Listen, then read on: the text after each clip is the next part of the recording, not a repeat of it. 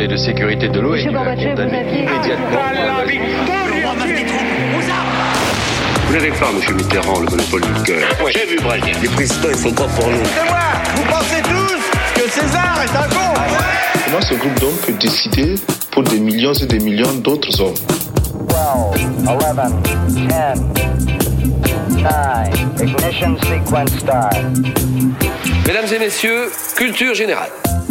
Bonjour, bonjour à tous et bienvenue dans Culture 2000. Bonjour Léa. Bonjour. Bonjour Julie. Salut. Bonjour Jean-Baptiste. Salut Greg. Et bonjour Renan. Salut. Aujourd'hui, on a un invité, c'est toi Renan. c'est Renan. moi, bah oui, Voilà. salut. On est très content de Renan. t'avoir. Mais moi je suis très content, je, mets enfin des visages sur les gens avec qui je passe la nuit, une partie. Oh, la nuit. c'est Ah. beau ça. C'est pas trop décevant, ça va Non, ça va, c'est bien, c'est à la hauteur du fantasme. Alors pour préciser quand même, Renan Cros, tu es notre invité aujourd'hui, on le sait, mais tu es journaliste spécialiste euh, du, du- du cinéma, on peut le dire, es également prof de cinéma. hein, C'est vrai. ça Et ben ça tombe bien parce qu'aujourd'hui on va faire l'histoire du cinéma. C'est bien foutu quand même. Mine de rien, heureusement que c'est pas, pas arrivé la semaine dernière parce que c'était c'était les empires chinois du coup. euh, Je suis moins balèze, ouais. D'accord, bon, écoute, super.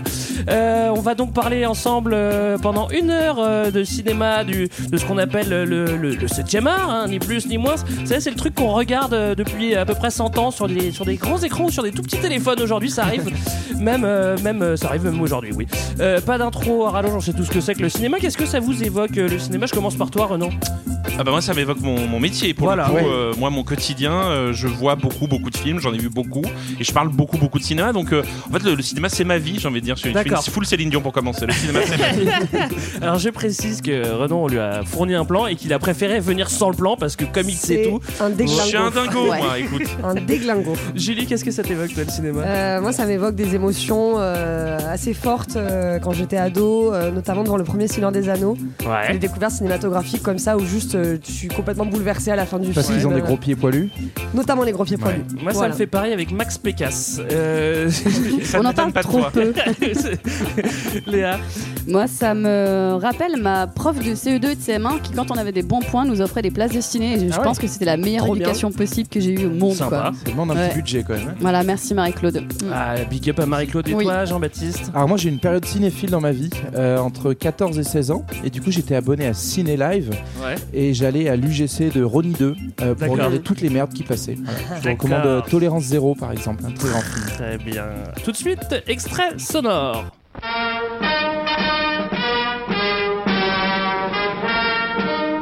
Faut-il croire que seuls en France, les techniciens du film n'ont pas oublié le cinquantenaire du cinéma, invention française Un pèlerinage les a conduits boulevard des Capucines, à l'emplacement du Grand Café, où le 28 décembre 1895 eut lieu la première représentation cinématographique.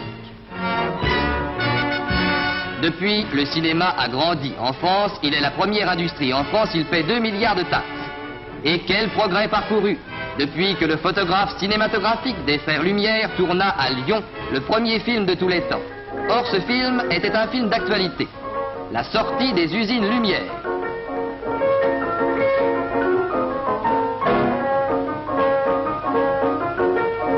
Sent la, la fierté française hein, dans, Cocorico. Ah, ok, ouais. dans cet extrait. C'est vraiment une voix de cinéma. Hein. Oui. C'est-à-dire que personne ne parle comme ça dans la vie.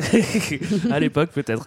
Euh, Est-ce que Renan va attaquer l'épisode avec toi Est-ce que en tant que prof ou même en tant que, que- que passionné, euh, tu peux nous dire ce qu'il y a d'intéressant avec le cinéma? Qu'est-ce qu'on va trouver d'intéressant euh, justement dans cet épisode? Euh, L'histoire du cinéma, en fait, c'est c'est vraiment un sujet qui est très très vaste. Moi, en plus, je suis pas vraiment tant spécialiste d'histoire du cinéma que ce qu'on appelle l'histoire des formes cinématographiques. C'est-à-dire, Ce qui m'intéresse plus, c'est comment les films évoluent. Et on va voir qu'en fait, parler d'histoire du cinéma, c'est à la fois parler d'histoire des techniques, Ouais. l'histoire des sociétés, c'est-à-dire Ouais. comment on va, on va au cinéma, qui va au cinéma, à quel moment on va au cinéma, et quels films on, on propose aux gens. Et en fait, le cinéma, il a été tellement dans nos vies, et il est tellement dans nos vies aujourd'hui. euh, Personne, par exemple, euh, peut se baigner dans la mer sans penser aux dents de la mer. On Mm. prend pas sa douche de la même manière sans, quand on a vu Psychose ou ainsi de suite. Ou... Et donc, en fait, le cinéma a vraiment remplacé une forme de culture classique, ce qu'on Mm. appelle la pop culture. Ouais. Et le cinéma, c'est tellement pensé à la fois comme un art et une industrie en même temps que ça pose plein de problèmes. Et c'est ça, je crois, qu'on va aborder. Eh ben, c'est très bien, ça, fait un, Ça me un bon programme. Ça me donne hyper peur de me doucher. J'ai plus du tout envie de me doucher maintenant que t'as dit ça.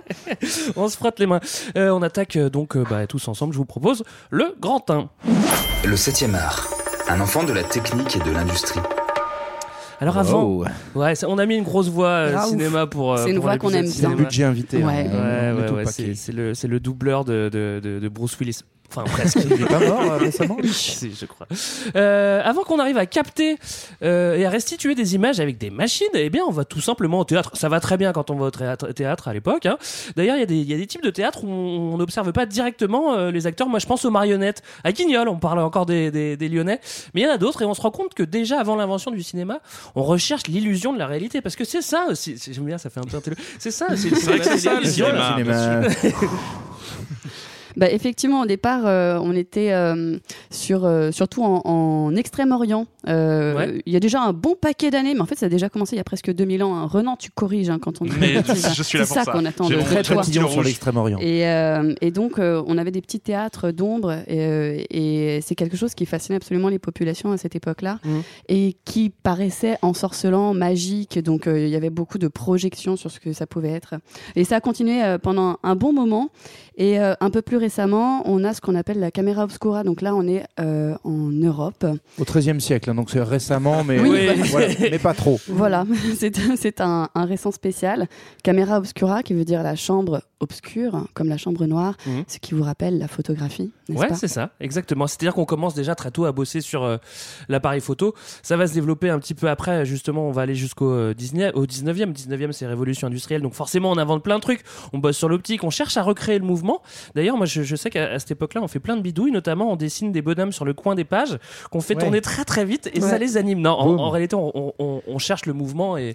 Et C'est- l'arrivée de la science en fait. Ouais. C'est-à-dire que et c'est ça qui est très intéressant avec le cinéma, c'est que est-ce que c'est un spectacle ou est-ce que c'est une science? Et aux États-Unis, en fait, le cinéma naît en même temps que la société du spectacle. Mhm. Et ça, c'est c'est ce qu'on- on parlait des théâtres d'ombre, tout ça, mais en fait, il y a les, les par exemple les montreurs de monstres, les, les freak shows par exemple, qui vont très vite intégrer un procédé de cinéma, de, de monstration Mhm. d'images. On va montrer à la fois des monstres et on va montrer des images qui bougent. Tout est au même au même niveau, alors qu'en Europe, eh ben très vite, on va découper les choses pour montrer un corps qui bouge. Mhm. C'est-à-dire que il y a un type qui s'appelle Étienne Jules Marais qui va découper le corps et ça va devenir la chronophotographie. D'accord. Euh, invention quand même le film, la pellicule. hein. On parle, de, on va parler de cinéma, de film. hein. Ça, c'est quand même euh, l'invention de ouf qui tombe aussi, quoi. hein. Ouais, tout à fait, et qui va euh, donc euh, bah, reposer un petit peu sur cette, euh, sur toute cette recherche autour de l'optique, donc qui aboutit au, au 19e, avec euh, l'idée qu'on va utiliser la persistance rétinienne. C'est-à-dire que si tu fais passer plein, plein, plein d'images, ton, ton, ton cerveau, à travers l'œil, va créer l'illusion du mouvement. Et donc la pellicule, ça va être ce- cette petite bande sur laquelle on va pouvoir caler plein d'images qui bougent un petit peu. Plus facile que sur le coin d'un livre. Ouais, bah en fait, tu peux faire des films un peu plus longs, quoi. Ouais, c'est ça. Bouge pas, je vais chercher l'autre livre. et, euh, et donc ça, c'est c'est notamment euh, l'invention, du, coup- du coup la commercialisation plutôt avec euh, Kodak, euh, chez l'américain Eastman, euh, qui va Mm. du coup développer ça, euh, donc euh, en s'appuyant sur de la nitrate de cellulose. Petit danger à la maison, ne joue pas avec les Oui. allumettes Oui, et le vrai. nitrate de cellulose. C'est comme ça qu'on on perd plein de films Ça et qu'on le brûle des ciné. Ouais, ouais. Et il y a une rue Eastman à Paris. Voilà, c'est une Ah petite info. Voilà. Ah, quel quartier Dans le 13e. Ouais, Ah, je connais que les rues du 13e. On reste euh, aux USA avec euh, Thomas Edison. Alors, le- lui, il va presque inventer le cinéma. Il invente une petite machine qui est quand même pas mal du tout. hein. Ouais, Thomas Edison, il invente le kinétoscope. Donc, c'est un appareil de visionnement individuel des films. Des films qui sont obtenus via le kinétographe. Donc, ça, c'est la première caméra argentique euh, du cinéma. C'est un appareil de prise de vue animé, en fait. Et ce kinétoscope, donc, qui euh, permet de visionner les films euh, capturés par le kinétographe, c'est une espèce de caisse de bois avec une lorgnette individuelle dans laquelle il défile euh, ce film de 35 minutes Ouais. perforé, en fait. En fait, c'est le premier casque de réalité virtuelle. quoi. Exactement. C'est- Ça, c'est ouais. juste que- Et le premier cinéma était une expérience solitaire. en Ouais, fait. c'est ça. Donc quand on gueule aujourd'hui sur Netflix, en fait, le, début du cinéma, c'était Netflix. C'était Ouais. regarder des trucs chez soi ou en tout Mm. cas regarder dans une petite boîte. Et c'était à la demande également, sauf qu'il y avait moins d'offres, évidemment. C'était ça le problème. Ouais, les films duraient une petite minute euh, Ouais. à peine et c'était bon, juste des gens qui dansaient un peu. Et juste, euh, on, je sais plus si on l'a dit, euh, ciné, kiné, ça veut dire le mouvement. hein, donc, Et voilà. oui, mais en quelle langue? En- bah, en grec, je en dirais. slave. En grec, ouais. D'accord. Bon.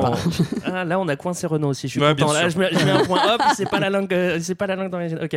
Euh, on remercie Thomas Edison parce qu'en plus après, euh, avant ou juste un peu avant, il va inventer le phonographe. Euh, il va Ouais, être très on actif est dans, dans, les le années du- 1880-1890 quoi. Donc c'est un type qui va beaucoup euh, beaucoup travailler sur ces petites inventions pour révolutionner le quotidien de la Mm. communication. Et ça pose une question, c'est qui a vraiment inventé le cinéma bah oui, Est-ce que justement. c'est Edison ou est-ce que c'est ceux qui vont arriver, Bagarre. qui ont un peu repris le game en fait, qui sont les frères Lumière Ça, c'est c'est vraiment. c'est Bon, il Bah, va y avoir polémique question à justement. se poser, c'est la France. C'est la France qui a inventé le cinéma. Les Américains sont pas d'accord. Ils ont inventé le kinétoscope. Désolé les gars. Alors, on va donc à Lyon. hein, voilà, tu l'as dit, hein, on va parler des, des- des frères Lumière. Alors, visiblement, selon, euh, selon les Lyonnais, on a inventé le tablier de sapeur et le cinéma en même temps. Bon, bah, bravo performance, quoi. Avec un premier film sur le gras, sans doute. Non Euh, bah, c'est les frères Lumière, donc on en a parlé. En gros, ils ont vu euh, fonctionner la machine d'Edison et, et euh, ils sont hyper enthousiastes. Et en gros, ce qu'ils vont euh, ajouter comme, euh, comme petite fonction, c'est de, bah, de passer d'une expérience individuelle à une expérience collective en, euh, en combinant du coup ce- cette première invention avec un projecteur. Et donc, du coup, pour regarder à plusieurs le mouvement. Et on considère que c'est ça qui fait le cinéma plus comme une technique, mais vraiment comme une émotion, comme un art. C'est-à-dire qu'on va vivre une expérience collective dans une salle Mhm. obscure face à un écran. Oui, donc là, là, il y a des petites querelles quand même là-dessus parce que euh, l'image animée était déjà née, on l'avait déjà créée. Les Lyonnais, ils ont l'idée de le mettre sur un, sur, sur, sur un grand écran et c'est cette date-là qu'on prend comme, euh, comme euh, naissance euh, du cinéma. Il y en a certains qui sont pas d'accord. Bon, ça, ça se pose la, la question de savoir si le cinéma c'est les images qui bougent ou si c'est le fait de les voir ensemble. Mhm. Moi j'ai envie de dire que c'est un petit peu comme avec les, les, les autres histoires qu'on a vues, que ce soit le, la, la bagnole, l'avion, c'est un peu. C'est c'est- c'est une C'est idée qui est dans l'air du temps. c'est une idée qui est dans l'air du temps et finalement elle sort parce que parce qu'il y a plusieurs avancées euh, parallèles et, et bon euh, voilà ça, ça, ça sort au bout d'un il moment. n'y a pas quoi. du tout le même usage en fait. C'est ça qui est intéressant, Mhm. c'est que Edison va développer lui aussi évidemment ensuite à la, à la suite des Frères Lumière Mhm. les projections en salle. Sauf que la salle de cinéma aux, aux États-Unis c'est le théâtre en fait. C'est-à-dire Ouais. que c'est ce qu'on appelle les, les, les vaudeville theaters, c'est-à-dire les théâtres un peu miteux, un peu pourris ou un peu le plus grand cabaret du monde mais sans Patrick Sébastien. mais moins bien alors. Ah bah, moins bien, effectivement. Et donc c'est là où par exemple il commence à projeter des types de films qui correspondent au désir du public. Donc Mm. on voit des gens danser, on voit des gens s'embrasser, on voit des, des personnages burlesques. Il y a le fameux oncle Josh qui devient le premier quasiment personnage de cinéma, qui est une sorte de, de double d'Edison et qui lui Oh. en fait euh, on retrouve oncle Josh au cinéma, oncle Josh dans la maison hantée, oncle Ouais. Josh et ainsi de suite. Comme Alors, Martine. Comme Martine, exactement. Sauf que les Lumières, eux, ils ont un rapport très différent et il n'y a pas 30 personnages dans leur Ouais. cinéma. Ouais. Euh, on a aussi euh, un petit peu plus tard un mec qu'on aime bien, qu'on connaît hein, pour avoir euh, inventé les, les- les premiers effets spéciaux. C'est aussi un, un des premiers à faire des films avec euh, plusieurs plans parce qu'au début c'est vraiment euh, juste une petite une petite Ouais. scène comme ça. À faire du montage, à faire des gros plans. C'est Méliès Georges. quoi. Oui, Eh oui, Georgie, ouais. En fait, ce qui est intéressant dans, dans le passage entre Lumière et Georges, c'est que euh, les Lumières, euh, ils sont plutôt dans, dans le refus de la fiction, ils sont pas dans de la une narration très profonde. Globalement, ils vont faire des petits reportages euh, euh, sur euh, des expériences de la vie quotidienne, donc l'arrivée du train à La Ciotat ou la sortie de, des usines, euh, des petits gags, mais euh, ils vont pas aller beaucoup plus loin. On est vraiment sur une distraction plus pour mettre en avant le- la petite nouveauté technique. hein. C'est ce qu'on appelle rigolo, des vues, quoi. en fait. Ouais. C'est ça. C'est pas des films, c'est des vues, Ouais, ouais. parce que ça imite l'œil. Ouais. Ah, intéressant. Voilà. Donc Méliès lui. donc et, Georges. et donc Ouais. Georges, voilà, et Georges lui, il va amener un peu de la fiction, il va amener- mettre des paillettes dans les yeux finalement. Ouais. Exactement. Bah oui, c'est c'est quelqu'un qui est quand même euh, assez, euh, assez féerique dans sa tête. Il doit se passer plein de choses dans tous les sens. Je te comprends, Georges. et, euh, et, euh, et donc, lui crée donc ses premiers films de, de fiction. Euh, ce qu'il fait, c'est qu'il va un peu euh, euh, prendre les pellicules et, et jouer avec. Et donc, par exemple, il va mettre sa, sa tête à plein plein d'endroits sur une pellicule, ce qui fait qu'on a l'impression qu'il y a plein de Georges Méliès partout. Donc, c'est les premiers trucages Ouais. qui, il est qui illusionniste à la Il est base. hein, il est ça. illusionniste, tout à fait. Et donc, ce qui, ce qui permet aussi de. de enfin, pardon, j'allais par- partir sur autre chose, et notamment cette lune qui est quand même assez connue, euh, qui a une, une grosse tête que vous avez dû voir avec des gros, deux grands Lune, yeux. 1902. Voilà, Voyage dans la lune. Et, Et euh, dans, les dans un clip des Smashing Pumpkins aussi, non? Ça vous Ah ouais pour ça d'ailleurs au départ. hein, Ouais, ouais, ils attendaient les Smashing Pumpkins. et bah justement, suite à ça, à partir de ça, le cinéma est devenu un art. Ah bon bah ça va. Euh, il fait aussi le premier film d'horreur. Alors ça c'est quand même cool. C'est en 1896. euh, 1896. Ça s'appelle Le Manoir du Diable. Je l'ai pas vu hein, Pas évidemment. vu non plus, non. Quelqu'un l'a vu ici? Mm. Non, Je le crois prof non très, plus. Très bien Ok, noté sur. Sens Critique. Ah ouais. Un très très bon. 5 euh, étoiles. Non, mais c'est intéressant parce que Méliès, en fait, contrairement aux Lumières, Méliès, c'est un illusionniste. Donc, en fait, il ne considère pas le cinéma véritablement comme un objet de création, mais comme un outil de son spectacle. Ouais. Donc, en fait, le cinéma n'est même pas vraiment né comme. C'est à la fois un art pour nous, mais en même temps, c'est pas vraiment un art. C'est-à-dire que. C'est un euh, média. C'est un média, c'est un médium, c'est des trucages. Donc, en gros, les Lumières, ils vous emmènent, ils vous disent voilà ce qui se passe à Lyon à tel moment, voilà ce qui se passe à Tanger à tel moment. Méliès vous dit si je coupe la pellicule, vous voyez des choses extraordinaires. Mais pour l'instant, on a personne qui a compris qu'on pouvait raconter Ouais. des histoires par le cinéma et pour le cinéma. Alors, encore un point euh, commun avec euh, la voiture et l'avion. Moi, j'aime bien comparer le cinéma avec la voiture et l'avion. J'aurais pu prendre euh, le. T'aimes l'histoire euh, des techniques en fait. hein. L'ampoule, mais j'ai pas fait. Oui, c'est ça, j'adore ça.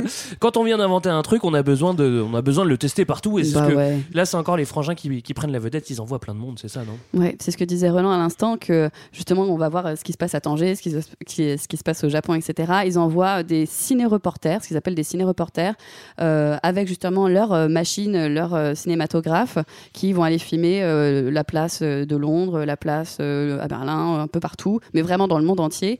Et euh, ils vont revenir avec toutes ces images, donc pour la première fois, des images animées de ce qui se passe à l'étranger, ce qui est quand même assez révolutionnaire. En fait, on donne à voir le monde. documentaire. Quoi. Ouais, on est vraiment dans une logique positiviste de euh, voilà, la, la science nous permet un progrès Exactement. extraordinaire. Et le public, le plaisir du public n'est pas un, un plaisir de fiction, mais un plaisir de mon œil va là où je ne peux aller. Ouais. Et c'est Mhm. assez beau en fait. Les vues lumière. Enfin, moi pour montrer ça à mes étudiants, ça fait chier tout le monde. hein. Il se passe rien. On Ouais, voit ouais, ouais. Mais en Attention, même- il va pas se passer un truc. Oui, c'est ça. Mais en même temps, ce qui est beau, c'est que c'est vraiment des portions de temps. Et tout d'un coup, le cinéma révèle quelque chose. Le cinéma est un art de mort-vivant. C'est-à-dire qu'on voit des gens qui sont morts, ou en tout cas un instant qui est mort, et qui renaît en permanence. Et c'est de là peut-être qu'il va se passer quelque chose d'un peu magique. Non, mais c'est vrai que c'est quand même assez incroyable euh, à cette époque-là. Mais même quand on les voit aussi, c'est le témoin de- de- de- de- de- de- d'une époque qui Ouais, n'existe même plus. pour nous maintenant, c'est Mm. assez fou à, à Ouais. voir. Et tu parles de mort vivant. Transition idéalement trouvée parce que euh, euh, malheureusement donc euh, donc à Paris il se passe quand même quelque chose qui, qui fait un peu peur à tout le monde parce qu'on se dit ah oui le cinéma c'est quand même de plus en plus intéressant on peut voir ce qui se passe de l'autre côté du monde voilà on s'amuse etc et on l'a dit au début la pellicule est hautement inflammable. Et en fait à cette époque-là il n'existe pas de cinéma de lieu cinéma. C'est-à-dire qu'on projette problème. Et on se on se on regarde des films dans des cafés etc mais les projectionnistes le font un peu à la va-vite un peu euh, comme euh, quand moi je monte la table de montage du Culture 2000 par exemple Bon, je fais ce que je peux et euh, et donc euh, malheureusement lors d'une veux-tu en venir? d'une Là, il y a un suspense. Ouais, il y a un vrai suspense. Allez, je continue. Lors d'une projection euh, dans un grand magasin parisien, Bazar de la Charité, où il y a beaucoup de, de femmes et d'hommes assez riches de l'aristocratie, haute bourgeoisie, euh, une pellicule prend feu et donc là, je crois qu'on a 120 morts, quelque chose comme ça, notamment des personnes euh, de la haute bourgeoisie. Donc c'est vu comme un- une vraie catastrophe, catastrophe euh, nationale. Et à ce moment-là, même le prêtre, lors de l'enterrement, euh, a des mots en disant c'est une, voilà, c'est une punition divine, c'est le cinéma qui ne doit pas exister, etc. Et c'est quelque chose qu'on va beaucoup retrouver dans l'histoire du cinéma. La, la religion va vraiment utiliser le cinéma comme une sorte d'antéchrist Mm. et va beaucoup travailler là-dessus. C'est-à-dire, aller au cinéma, c'est quelque chose de démoniaque et, et ça commence vraiment à ce moment-là avec le bazar de la charité. Et il y a toujours aussi l'histoire des, des films maudits et des tournages impossibles à terminer. T'as Ouais. toujours cette Mm. espèce de superstition aussi qui, qui, euh, entoure le cinéma. Et puis la pelli- la- oui, et puis la pellicule qui vole les âmes aussi. Enfin, c'est quand même très important. ça, ouais. Euh, alors, on continue. On a eu le temps des, des- des pionniers, des, des- des inventeurs. Maintenant, on va, euh, le, on va continuer. Le cinéma va s'industrialiser pour devenir un objet, au petit à petit, hein, un objet de culture de masse qui s'adresse à tout le monde, c'est-à-dire pas, pas que aux riches, pas que aux pauvres.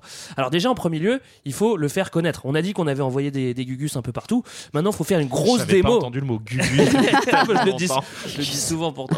Euh, on- faut faire une bonne grosse démo. Il faut que tout le monde euh, connaisse le cinéma maintenant. Ouais, du coup, il va y avoir une, une reconnaissance internationale de, de ce, de, ce nouveau, de ce nouvel art qui n'en est pas tout à fait un encore. C'est à l'exposition universelle de Paris en Pas mal. 1900, euh, avec euh, bah, justement le cinématographe géant de lumière qui a un écran de 90 mètres de diamètre. C'est énorme. 15 000 personnes dans la salle de spectateurs, donc euh, c'est la première fois que vraiment ça prend une ampleur pareille et qu'on se dit à l'international, euh, puisqu'il y a des gens du monde entier à l'exposition universelle, ah oui d'accord, ce- c'est un truc de Ça fou. claque sa mère, ils Mais- ont dit, je crois. ça claque sa mère. Mais ce qui est intéressant, c'est que les frères Lumière, les frères Lumière, pardon, eux-mêmes à l'époque pensaient que c'était un peu un feu de paille le cinéma et que ça se serait, que ça allait très vite s'éteindre. C'est le petit-fils de Louis Lumière qui dit que en gros, euh, le gars croyait que le cinématographe, ça allait fatiguer la vision des spectateurs, que c'était une attraction qui allait passer. Et en fait, il n'a pas perçu, comme Gaumont ou Pathé dont on va parler, que l'essor euh, que ça allait prendre ensuite.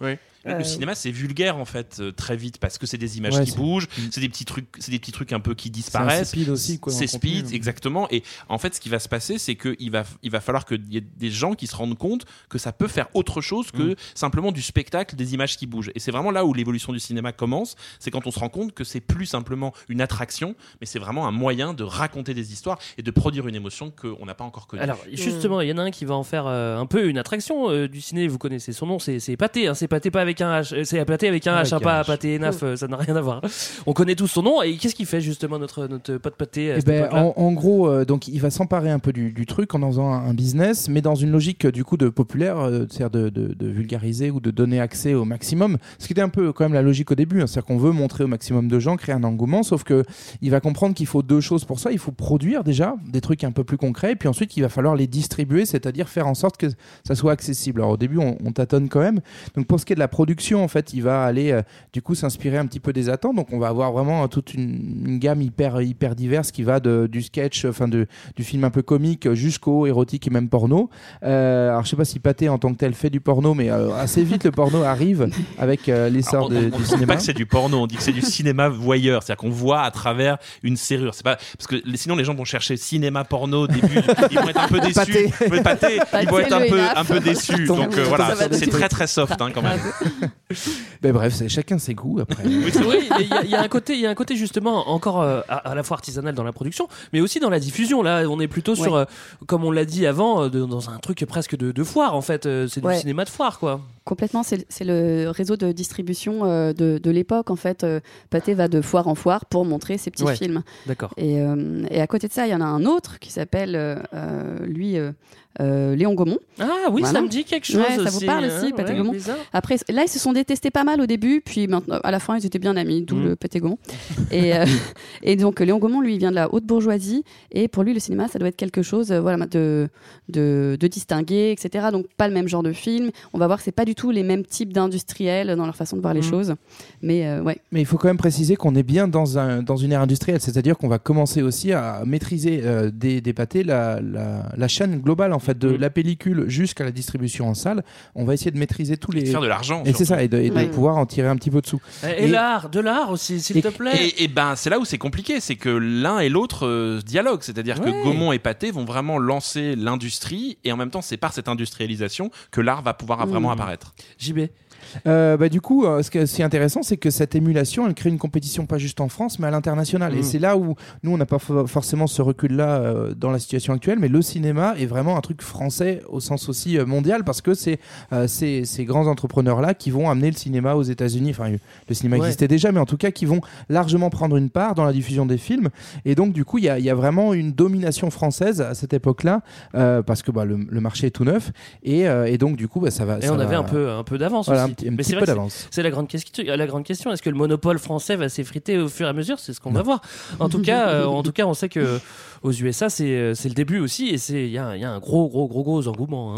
Ouais, on a un- la multiplication des salles qu'on appelle Nickelodeon. Il y en a 10 000 euh, en 1910. En fait, c'est une petite salle de quartier euh, du début du XXe siècle euh, en Amérique, du coup. Donc, ça vient de nickel euh, parce que c'est le- ce qu'on payait pour entrer, 5 cents. C'est pas parce que c'est propre. Hein. C'est pas nickel, nickel. Il était plutôt crados. ouais. C'est un peu crado apparemment. Et Odéon, euh, parce que ça vient du grec. Et donc, euh, c'est l'édifice destiné à écouter de la musique. Donc, c'est le premier réseau de salles de ciné, euh, après celui des kinétoscopes parleurs de Thomas Edison quand même.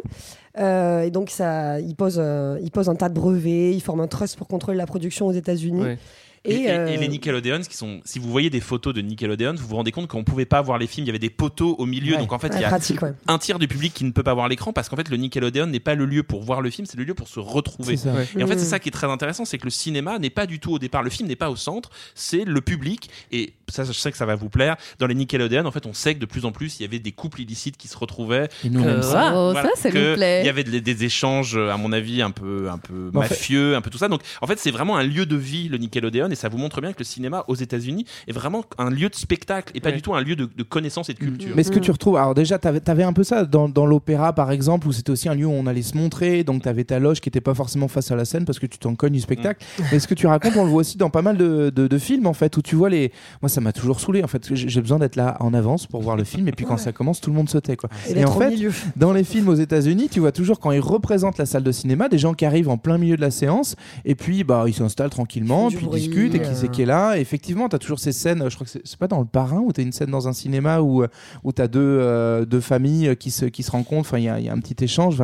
Et tu vois effectivement que c'est un lieu de vie en fait, Euh, c'est le lieu du rencard, c'est- puis ça tourne en permanence aussi, ça qui est intéressant. C'est très américain. Ouais. euh, c'est conçu comme euh, tu mets ta petite pièce dans le tourniquet, tu y vas et c'est ouvert en permanence. C'est pas la séance de, de telle heure. C'est ça, Et, ça et on tourne un peu verra en que boucle. c'est un certain Alfred Hitchcock qui va inventer aux États-Unis la notion de séance de cinéma. C'est ça, donc on je vous tease un peu, je vous Tu nous tease. Où tout le monde fermera sa gueule et regardera le film Enfin. enfin et lâchez vos JB téléphones sera content. portables. Pas toujours le cas, malheureusement. Alors euh, là, on est plutôt sur la côte est et on va très vite aller à Hollywood. Alors c'est bizarre parce qu'en fait toute l'industrie est plutôt euh, euh, à ce moment-là sur la côte est. Pour- Qu'est-ce qu'on va faire sur la côte ouest Le business, il Ouais. va, il va changer de côté. Pourquoi? En fait, on recherche euh, des endroits où tourner où, où les conditions de tournage sont plus faciles. Et il se trouve qu'à l'ouest, en Californie, on a déjà des très grands espaces avec une variété de paysages et on a aussi euh, beaucoup plus de lumière. Ouais, et donc, en fait, le, le cinéma, c'est quand même un jeu de ombre et de lumière. Et Ouais. notamment de lumière. Et donc, euh, on va du côté de, de Los Angeles pour tourner. Et c'est un petit village qui est à côté de Los Angeles qui s'appelle Hollywood, ça veut dire bois du hou. Comment tu dis? Attends, j'ai jamais Bois du hou. J'aimerais euh, dorénavant, que tout le monde parle de bois du hou D'accord. et euh, qui, euh, où, les, où les premières entreprises de cinéma vont prendre place. Voilà. Alors il y a quand même aussi un petit truc. Enfin, certes, euh, la lumière est jolie et le, le climat est sympa, mais tu peux avoir d'autres lieux qui correspondent à ce truc-là. Il y a aussi euh, une volonté de fuir l'est en fait justement, parce que Edison à, à ce moment-là a un réseau et a un peu le monopole dessus. Enfin pas un peu Mm. d'ailleurs, il a un monopole. Mm, mm. Du coup, il impose ses conditions et c'est aussi des, des studios et des exploitants de la côte est qui vont se dire bon, on se barre un peu plus loin, en dehors de sa juridiction. Et l'autre avantage de la côte ouest, c'est que comme c'est tout nouveau, bah en fait, euh, notamment le, tous les syndicats d'ouvriers, de, de- de travailleurs manuels sont très peu représentés. Et donc c'est aussi hyper cool parce qu'on peut payer des gens pas chers, d'autant plus qu'il y a beaucoup de migrants qui travaillent pour rien. Startup Tu veux Nation. dire que. Hollywood est vraiment un endroit qui Non, le bois du Ah, le bois du d'accord. ok. Le bois du hou. On revient sur le côté démoniaque du Oui, cinéma. Et c'est là que se créent les, les premières euh, euh, majors, donc Ah. les studios. C'est ces studios-là, hein, donc qui vont bientôt revenir euh, dans, dans l'histoire du cinéma. Alors, est-ce que tu peux en citer quelques-unes ouais. des majors? Parce que c'est vrai que, mine de rien, ce qui est rigolo dans cette histoire, c'est qu'à la fois elle est premièrement démoniaque, ça on l'a compris, mais, mais que c'est que des noms qu'on connaît et qui sont encore aujourd'hui. Bah c'est oui. bon, c'est une histoire récente. hein, Et là, bon. on est dans les années 10, euh, enfin juste avant les années 20. Donc en 1917, il y a la Paramount qui est créée.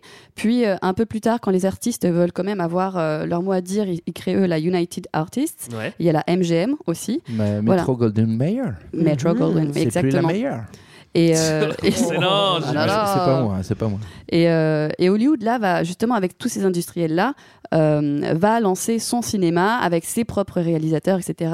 On, on compte par exemple parmi eux Griffiths, qui est quand même assez connu. Et qui est un personnage passionnant parce que Mm. Griffiths, il impose une idée qui va être centrale à Hollywood, qui est la mégalomanie. En Mm. fait, c'est un type qui dit je vais faire le grand art américain, c'est le cinéma. Mais il attend pas qu'on lui dise que son film est un chef-d'œuvre, il va l'écrire. C'est-à-dire qu'il va publier un texte pour dire mon prochain film est un chef-d'œuvre, c'est le plus grand film de l'histoire du cinéma américain, c'est même le film de l'histoire de l'Amérique. Ça va s'appeler Naissance d'une nation et vous allez voir, c'est vraiment un choc colossal. Et en fait, il va comme ça récupérer de l'argent par les, les- les investisseurs et les banquiers. Fake it until you make it, c'est ce qu'il a Exactement. fait. Et, et des années plus tard, James Cameron fera la même chose avec Avatar. Mm. Steve Jobs le fera avec Ceci est une révolution. Vous voyez, c'est vraiment la mise en scène de, de, de soi.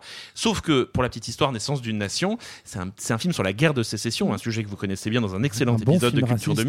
2000. Ouais. Et en fait, c'est un film raciste. Alors c'est c'est plus compliqué que ça. C'est un film sudiste.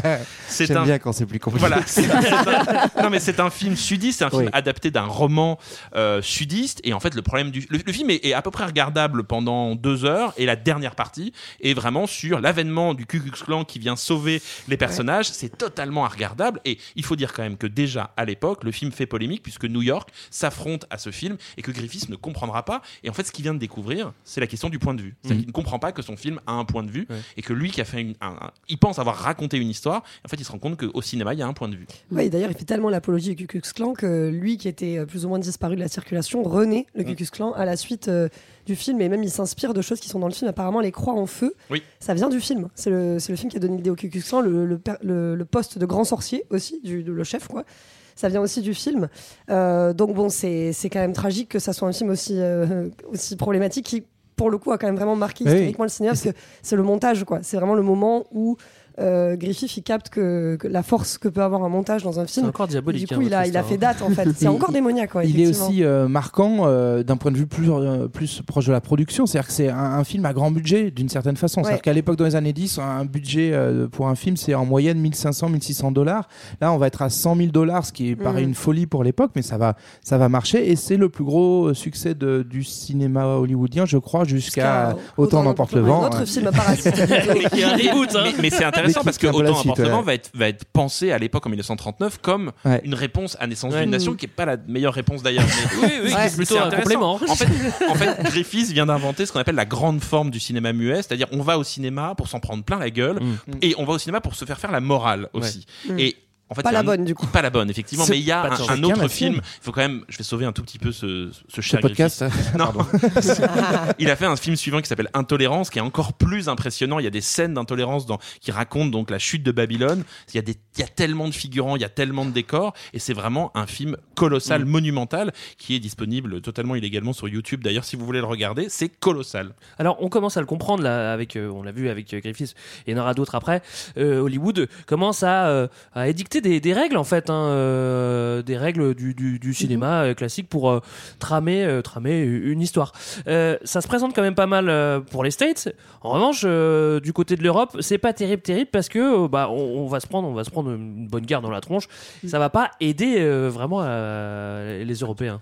Bah, effectivement, la Première Guerre mondiale va stopper la production euh, euh, européenne. Il faut quand même préciser quelqu'un dont on n'a pas cité le nom et qui est quand même une figure majeure. Elle s'appelle Alice, Alice Guy. Guy, ouais. Et c'est vraiment. euh, moi, je dois. Alors, moi, je connaissais un peu le travail d'Alice Guy. En fait, Alice Guy, c'était la secrétaire de Léon Gaumont. Il Mhm. l'appelait Mademoiselle Alice. On Ouais. imagine qu'il disait Mademoiselle Alice en lui mettant une main aux fesses, hein, à peu près. C'est à peu près ça. Allez me chercher un café, mon petit. C'est à peu près ça, voilà. Et en fait, Alice Guy, elle voyait les films de, de la Gaumont et elle trouvait ça un peu ennuyeux. Elle disait, mais c'est toujours la même chose, c'est toujours des petites attractions. Et elle a dit, excusez-moi, monsieur Gaumont, est-ce que je peux vous emprunter votre matériel? J'aimerais bien faire des films. Il lui a dit, tant que ça n'empiète pas sur votre travail, allez-y. elle le fait. Elle fait un film qui s'appelle La Fée au chou et en fait, elle écrit un scénario. Et donc, tout d'un coup, en fait, le ciné, Alice Guy est la première personne à avoir pensé le cinéma non pas simplement comme un objet de spectacle, mais véritablement comme un support pour raconter des histoires, pour provoquer une catharsis, pour provoquer des Mmh, émotions. ouais. Et c'est elle qui a inventé le cinéma tel que nous on le pense aujourd'hui. C'est Alice Guy, elle est française et c'est une femme. Alors là, on est avant ou, Merci, euh, Alice. avant ou après la Première Guerre? On est avant, on est bien On est avant. Alice Guy, c'est 1902, 3, Ouais, vous voyez les années 1900, ouais. Ouais, et c'est Mm. vraiment une figure passionnante. Et, et- et ce qui est intéressant, c'est qu'elle a un point de vue. Vous voyez un, un film d'Alice Guy qui s'appelle Madame a des envies, qui raconte l'histoire en fait d'une femme enceinte qui a des envies. Donc elle pique. Il y, a une- il y a une gamine qui mange une sucette, elle lui pique. Il y a un mec qui boit un, un- un verre de bière, elle, elle- elle le prend et ainsi de suite. Et c'est Madame a des envies. Génial. C'est génial. Démoniaque. Euh, on continue notre petite histoire. Euh, on n'a pas vraiment décrit euh, précisément, mais c'est vrai qu'à cette époque-là, faut pas s'imaginer un cinéma à la Fast and Furious. hein. Là, on est en noir et blanc, on est en, muet. Il y a parfois des orchestres qui font de la musique euh, dans la fosse. Il y a parfois, euh, euh, il y a parfois un disque qui joue en même temps. Oui. Euh, mais c'est vraiment différent du, du- du cinéma euh, qu'on connaît. Moi, je vous propose de faire un petit tour des, du côté des puissances euh, cinématographiques de l'époque, euh, parce que les années 20, c'est aussi le, le- le premier stade de la maturité euh, du cinéma. On, quand même, c'est à cette époque-là, je crois qu'on commence à parler de, de 7e art. Ouais, c'est dans les années 20 ouais, que, le- que le- que l'expression elle est inventée donc par un critique euh, franco-italien, je crois qu'il s'appelle euh, Canudo. Euh, et du coup, ça va un peu faire date comme étant, bah, ça y est, on est rentré dans une première phase de maturité. Donc, on a parlé du cinéma américain euh, qui va notamment être incarné par des vedettes en fait. C'est aussi ça qui se, qui naît à Hollywood, c'est le principe de, de ces rôles, enfin de ces, de ces acteurs récurrents Mm. qu'on va aller voir de film en film. Bah, notamment une grande figure, c'est celle de Charlie Chaplin Ouais. qui, qui émerge là dans, dans ces années 20. Euh, on aura aussi euh, un peu après, je crois, Laurel et Hardy ou Buster Keaton. Euh, donc voilà pour euh, le cinéma. Mm. Très visuel hein, comme cinéma. Ouais, c'est ça. Ouais. On, on comprend pourquoi. C'est l'héritage du théâtre. Ouais, ouais, voilà. C'est l'héritage du théâtre qui se transpose euh, au cinéma et, on, et, et tout d'un coup c'est la notion de genre qui apparaît en fait. Ouais. C'est-à-dire qu'avec la notion de star, c'est la notion de genre. On va pas voir un film pour une histoire, on va voir un film parce qu'on sait qu'il y a lui et donc le film correspond à son genre. C'est ça. C'est ça, et notamment là, dans ce cadre-là, de, du- le burlesque qu'on appelle euh, aux États-Unis le slapstick. D'accord. Voilà. Mais, euh, comédie de coups de bâton. Ah oui, coup de c'est- bâton. euh, C'est sympa, On, hein. imagine C'est pourquoi. sympa. Après, euh, en France, à ce moment-là, on est sur d'autres thématiques. C'est intéressant de voir comment justement les, les pays se différencient les uns des autres. Et euh, il y a un courant qui est un peu connu, le courant de l'avant-garde, qui est un courant expérimental qui s'insurge contre euh, euh, le mépris que peuvent avoir les bourgeois vis-à-vis du cinéma, notamment. Et c'est l'époque de Buñuel, par exemple, qui fait lui le chien andalou, ou euh, d'un autre film que moi je voulais parler, parce qu'effectivement, comme tu le disais, il y avait déjà Alice Guy, il y a d'autres femmes qui ont réalisé aussi dès le début. Euh, une qui s'appelle euh, notamment euh, Germaine Dulac, qui a fait un film qui s'appelle La souriante Madame Bedet, qui critique la vie conjugale bourgeoise, etc. et qui a fait La coquille et le clergyman, qui est un film sous inspiration euh, surréaliste, Mm. parce que c'est le moment du surréalisme, c'est le moment du dadaïsme. En On fait, est c'est des courants folles, exactement post Première Guerre mondiale. En gros, le monde est affreux, on ne sait plus quoi en faire, on ne croit plus en rien, et le cinéma devient l'art des avant-gardes. C'est-à-dire que là où avant on se tournait plutôt vers la peinture, le cinéma, ce, cinéma moderne, en fait, ce cinéma art moderne, devient le moyen d'exprimer la terreur, l'horreur, la folie, et on rentre dans un cinéma des années 20 qui va donner la porte ouverte à la psyché, et c'est aussi la répercussion de la psychanalyse. Ouais, et c'est vrai quand on voit euh, un chien andalou qui est, euh, je sais plus de quelle année, mais bon, c'est années 20, c'est quand même, euh, c'est quand même euh, surprenant. De surréalisme hein, quand on le voit. Bon, ça- moi, ça ça quand je l'avais vu la première fois, L'œil ça m'avait un coupé. peu, ça m'avait un peu, euh, ça m'avait un peu remué quoi. Il y, Ouais, a un c'était film, étonnant. il y a un film génial qui s'appelle Entracte de René Clair. Et en fait, René Clair, il est au service des dadaïstes de Francis Picabia. Et en fait, les, les dadaïstes font un ballet qui s'appelle Relâche, parce que la blague, c'est ce soir, il y a Relâche, donc en fait, il y a spectacle. Enfin, bref, Ouais. voilà. Mhm. Et donc, il y a Entracte. Et en fait, l'Entracte est un film. Et c'est un film dadaïste dans lequel on voit Francis Picabia en danseuse en tutu qui danse. On a Man Ray on a Marcel Duchamp. Et c'est complètement incompréhensible. Et c'est le début d'un certain cinéma expérimental. Mais surtout le cinéma ne- n'est plus soumis à montrer la réalité. Le cinéma peut montrer aussi le fantasme. On est bien loin du burlesque euh, américain. C'est ça, hein, et à c'est ce là où on voit que le cinéma de cette époque-là, il, il reflète, alors c'est sans doute encore vrai aujourd'hui, mais avec peut-être euh, moins de nuances, il reflète vraiment l'ambiance et l'atmosphère de, bah, du pays dans lequel il est produit. Et il y a un peu ce, ce truc-là aussi dans le cinéma allemand des années 20 et, et années 30, où on est pareil dans, dans cette ambiance un peu. euh, Enfin voilà, pour le coup, l'Allemagne, elle a perdu la guerre, elle se relève Sale ambiance en c'est- Allemagne dans les années c'est- 20. C'est pas Ouais. hyper fun, quoi. Et en même temps, il y a ce- c'est- cette, euh, aussi cette espèce de vague des années folles. Et donc, le cinéma allemand, ça va être un, un cinéma euh, expressionniste, très, euh, très monstrueux, tourmenté. Ça va être des, Pour le coup, des images, voilà, voilà, très fragmentées. Euh, je vous incite à voir la, la troisième saison de Babylone Berlin pour ceux qui Oui. ont Formidable euh, série. connu cette série-là, où euh, ça, se, ça, se, ça se passe vraiment dans l'univers du ciné allemand euh, en 1929. Et, euh, et tu vois vraiment ça, quoi. C'est c'est que des costumes hyper barrés, des espèces Mm. d'effets, euh, un peu d'e- d'effets spéciaux où on va venir déformer les visages. Et c'est complètement chelou, quoi. C'est un, un peu. Parce qu'ils avaient un pas d'argent. Oui, c'est ça, c'est pour compenser le fait qu'ils n'ont pas, Oui. de, qu'ils ont pas de moyens. Mm. Et ouais, du coup, ils créent une, une atmosphère, euh, ils donnent une profondeur expressive au film. Mm. Aussi parce qu'ils n'ont pas d'argent, hein, ils créent tout un Ils symbolisme. peignent la lumière, on n'a pas suffisamment de moyens pour faire des grandes formes, pour faire ce que fait Griffith, pour faire ce que fait le cinéma américain. Donc en fait, comme on n'a pas assez de moyens, on va peindre la lumière sur les décors, et donc ça va donner un film qui s'appelle Le cabinet du docteur Caligari, qui est un film complètement dingue où euh, c'est l'histoire d'un d'un d'un docteur, enfin d'un forain qui a un somnambule qui tue des gens la nuit. Et voilà. Et, J'adore. Et c'est un film, en plus avec un twist. C'est presque le premier twist de l'histoire du cinéma. Vous, vous verrez le cabinet de docteur Caligari. Je crois qu'on dit un switch. Bon, après Un tu dis switch, comme c'est tu veux. J'ai oublié que c'était un switch, c'est vrai. Alors on continue notre petit tour euh, géographique aubaine pour les soviétiques. Eux on leur met un nouvel euh, outil entre les mains euh, qui vont Qu'est-ce par la suite selon moi très très mal utilisés dans la durée comparé au soft power américain. On en reparlera. Ouais. Mais mais euh, mais là pour le coup ils sont contents là en, euh, dans les années 20. Au début, ouais, ça, en fait, euh, on arrive juste après la révolution russe, et donc c'est un moyen aussi de, de pouvoir dire, euh, voilà, on est une nation, enfin, on fait les choses ensemble, etc. Et, euh, et donc on l'utilise à des fins de propagande. Et un des premiers réalisateurs euh, très connus, c'est Eisenstein, qui a Ouais. fait le film Cuirassé Potemkin, qui est connu par plein d'aspects. On va pas le raconter trop précisément, mais euh, en 1925. Et il y a un autre réalisateur qui s'appelle Pudovkin, lui, qui, euh, qui montre à quel point le destin collectif est important justement en URSS avec ce- son film qui s'appelle La mer. Et euh, petite euh, note intéressante, c'est que c'est aussi le lieu où va être créée la première école de cinéma au monde. On est en 1919, euh, ça s'appelle le VGIK, voilà, je vous le dis avec mon petit accent russe, bien sûr. Et, euh, et en fait, le- le- l'objectif, ça va être de pouvoir former des réalisateurs au service d'une propagande soviétique. Alors c'est quand même intéressant, c'est certes on est dans, dans une objectif de, de propagande, mais ce qui fait la particularité du régime soviétique, c'est que on met aussi en avant, ouais, c'est qu'ils sont hyper souriants et qu'ils ont des grosses moustaches, et que euh, bah, dans l'idéologie il y a aussi l'idée du progrès en fait, de la science, et notamment d'être dans le combat contre la religion, contre euh, les anciennes formes du, du passé, et donc euh, ça va permettre aussi au cinéma d'être perçu comme un truc hyper moderne, novateur, Ça et donc ouais. vachement encouragé par le pouvoir euh, en place. Et la mise en scène d'Eisenstein, c'est vraiment les théories du montage, qu'il a d'ailleurs re- repiqué à Griffiths aussi. Donc c'est euh, c'est les, les deux qui, se, qui, se- qui dialoguent entre eux, parce que Eisenstein a été fasciné par les films de Griffiths. Et c'est l'idée que justement, là où Griffiths ne comprenait pas le point de vue, là Eisenstein il l'a très très bien compris Et donc, deux images côte à côte, ça produit du sens. Ça produit quel sens? On peut manipuler les images et on peut leur donner un sens différent. C'est l'arrivée euh, du montage parallèle, c'est l'arrivée du montage symbolique, de tous ces effets-là, où tout d'un coup, le cinéma est un discours. Hmm. Alors on a déjà, on, voit là, quand on explique tout ça, on a déjà des positions qui se dessinent euh, à travers le monde. C'est drôle parce qu'en fait, elles vont se tenir un, paquet de temps. Là, ce qu'on vient de décrire, ça va, ça va durer. Euh, le soft power américain se, met en place. Les Français font de l'avant-garde. Les Russes de la propagande. Finalement, tout est dans l'ordre. hein. Déjà. Voilà, l'épisode est terminé. Voilà. Je vous propose de partir maintenant pour le, le, le grand 2. Et il y a des chances qu'on aille encore aux États-Unis. La Big Machine américaine. Alors jusqu'à jusqu'à présent, on n'avait pas de dialogue euh, au cinéma. On avait parfois euh, des orchestres, je vous l'ai dit tout à l'heure. On avait même des boîtes à bruit. Je- Des boîtes à bruit. Je vous avais pas parlé de boîtes à bruit. Ça peut faire des bruits de vent. Des, bon, Il y avait des à gens bruit. qui racontaient les histoires aussi, des bonimenteurs. Ils étaient très chiants, pareil. Je n'ai pas connu ça. Euh, mais ce qui marque, et ce qui manque encore au cinéma, euh, bah, vous venez de le comprendre, hein, euh, bah, c'est la voix. Hein, c'est, c'est, ça sera la manière de s'abandonner encore plus à l'illusion, n'est-ce pas? Alors on l'invente. Ouais. Bon, on va pas s'emmerder. hein. Mais On ce qui, est, invente, ce qui est marrant, donc oui, du coup, il y a la technique pour euh, qui, qui va permettre du coup une- de synchroniser une bande son avec avec les images, mais c'est pas une évidence. Enfin, nous, on le présente comme un manque parce qu'aujourd'hui, Ouais. ça nous fait chier. Mais en fait, c'est un énorme débat au moment où le, où le parlant arrive.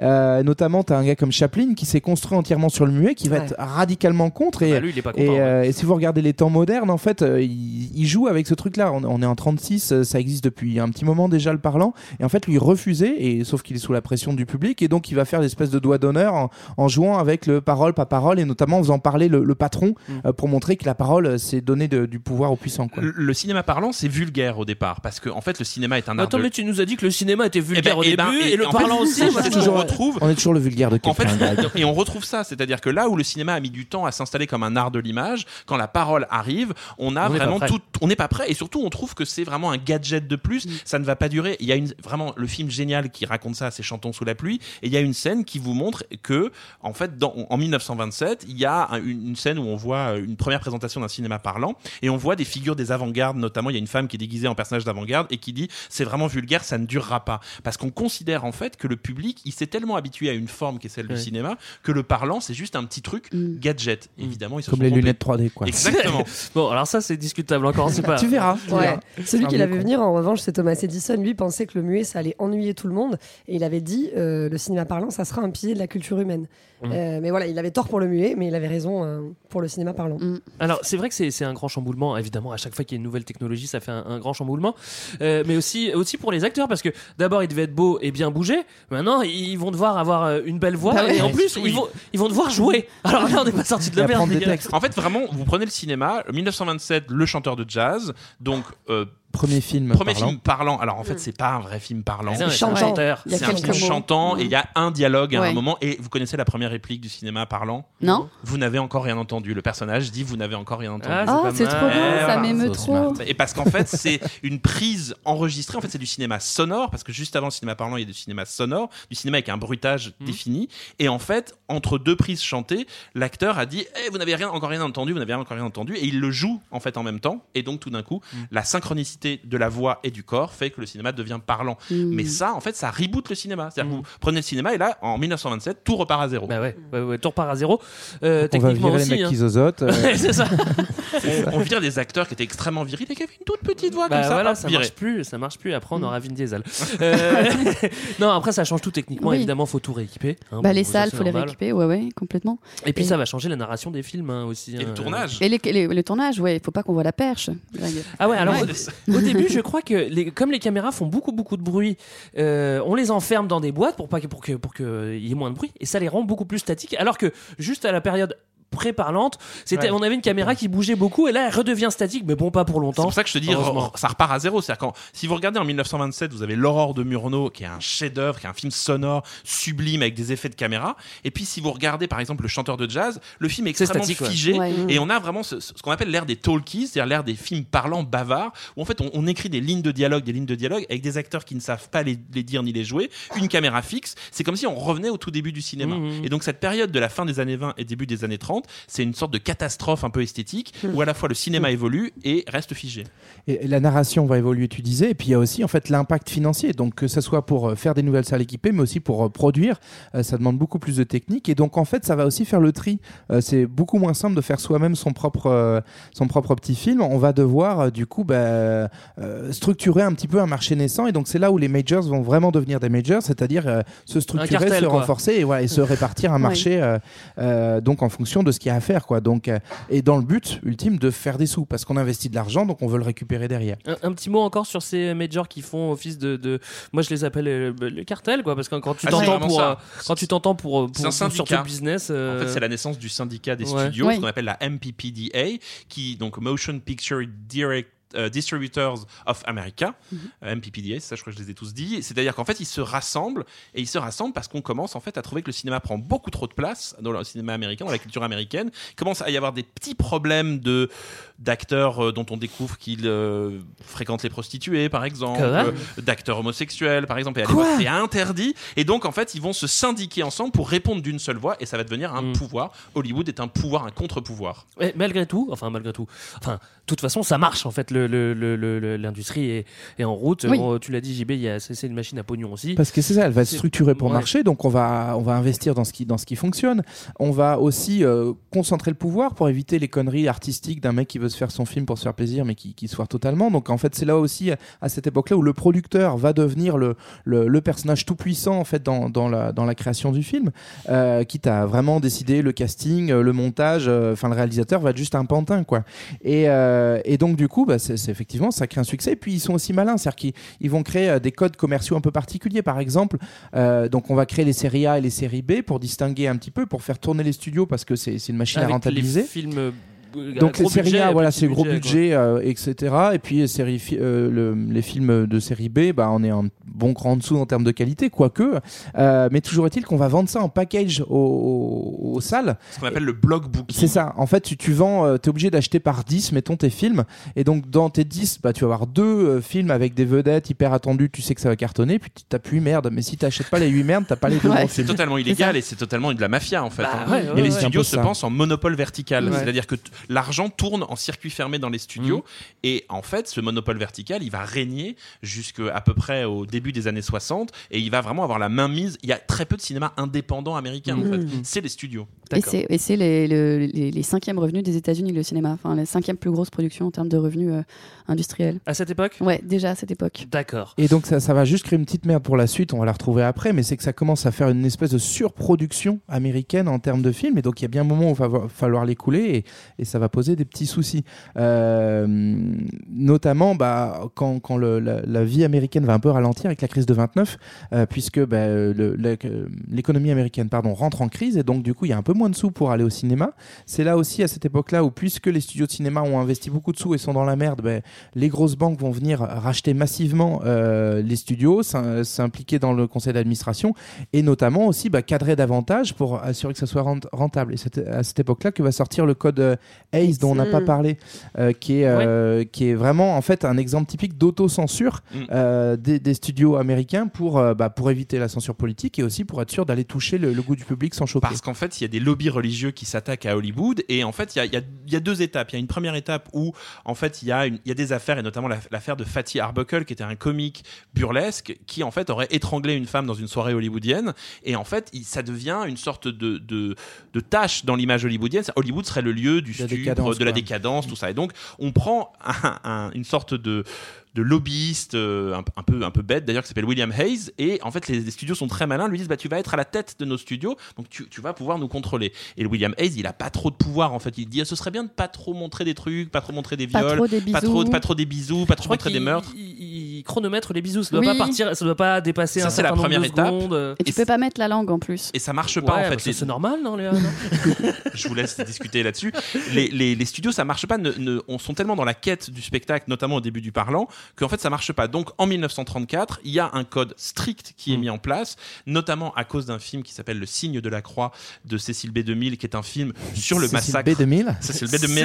C2000. et qui est un film sur le massacre des chrétiens et qui est le film le plus euh, érotique, étrange, bizarre, où on voit des gens. Vraiment, ce qu'on appelle le cinéma précoce, c'est-à-dire le cinéma muet, où on voyait des choses complètement dingues des choses complètement dingues, c'est-à-dire des fêtes un peu illicites à des euh, femmes libres et, et- et qui dominent les hommes. Et là, c'est vraiment impossible pour eux à l'époque. Et en fait, ce code va contrôler la représentation Mm. pour être en accord avec la morale. Mais c'est pas de la censure, c'est de l'autocensure. Les amis, on a déjà bien avancé. Je vous propose de faire une petite pause musicale parce qu'on a encore plein de choses à voir après.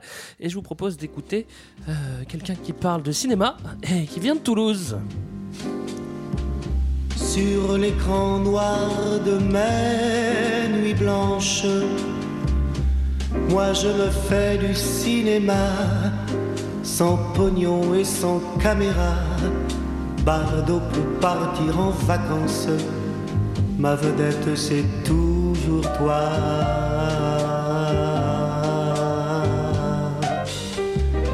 Pour te dire que je t'aime, rien à faire, je flanche. J'ai du cœur, mais pas d'estomac, c'est pourquoi je prends ma revanche sur l'écran noir de mes nuits blanches où je me fais du cinéma.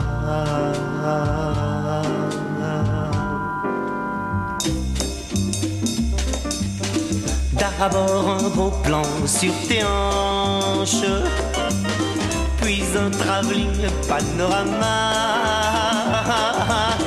Sur ta poitrine, grand format, voilà comment mon film commence. Souriant, je m'avance vers toi. Un mètre quatre-vingts, des biceps plein les manches. Je grève l'écran de mes nuits blanches où je me fais du cinéma. Te voilà déjà dans mes bras.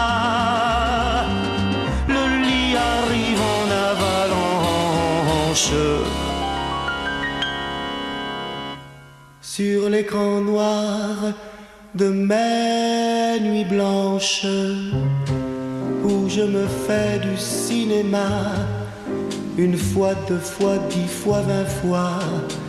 Je recommence la séquence où tu me tombes dans les bras.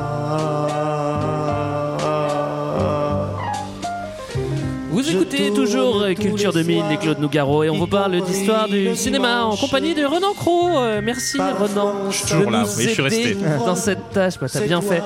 Dans la première partie, on vous a parlé de Thomas Edison, des frères Lumière, de l'invention du cinéma. On vous a parlé de Pâté de Gaumont qui se bouge très tôt en France et on est vite parti à Hollywood euh, rencontrer l'industrie naissante, les majors, les techniques, tout un petit monde qui grossit et qui se codifie. Nous sommes maintenant avant la deuxième guerre mondiale et on retourne en France parce que les Français ils sont comme ça, ils sont plus sensibles que le reste du monde. Eux ils ont envie, les Français, avec leur moustache et leur clope, de faire euh, du cinéma mais autrement, Ah ouais. pas tout comme ça, quoi, pas comme les Américains. Bah, ils font du cinéma théâtral euh, avec des dialogues. Ils travaillent beaucoup les dialogues. Alors Et, euh, eux ou nous? Ah bah Oui, pardon, oui, ça va, enfin. Les, les Choisis vieux, ton ceux, que- voilà, ceux qui sont plus trop là. Et euh, eux, ils sont vraiment très sophistiqués. Enfin, le cinéma français est très sophistiqué et, euh, et s'intéresse aussi euh, à, à des techniques un petit peu différentes. Parmi les, les grands cinéastes de cette époque-là, on compte euh, notamment Jean Renoir, qui lui euh, fait par exemple un film qui s'appelle La règle du jeu, ou Marcel Carnet, dont tu as déjà parlé tout à l'heure, qui lui écrit avec Prévert, donc un poète. Voilà, on est sur Ouais, quelque chose d'un peu différent chose, hein. que Bois du Hou. simplement. Après, euh, la deuxième guerre mondiale quand même arrive. J'aimerais qu'on en parle de ce moment important. Tu Ouais. voulais dire quelque chose Bah, en fait, juste avant la Seconde Guerre Oui, mondiale, je puisqu'on parlait de poésie, je voulais quand même parler d'Hitler et de Mussolini. Parce que... Ah bah t'as raison, pardon, oui. Bah oui, parce qu'ils vont aussi beaucoup s'amuser avec le, avec le cinéma. Et notamment, bah, alors, euh, je vais Mm. te laisser Hitler parce que je te sens chaud.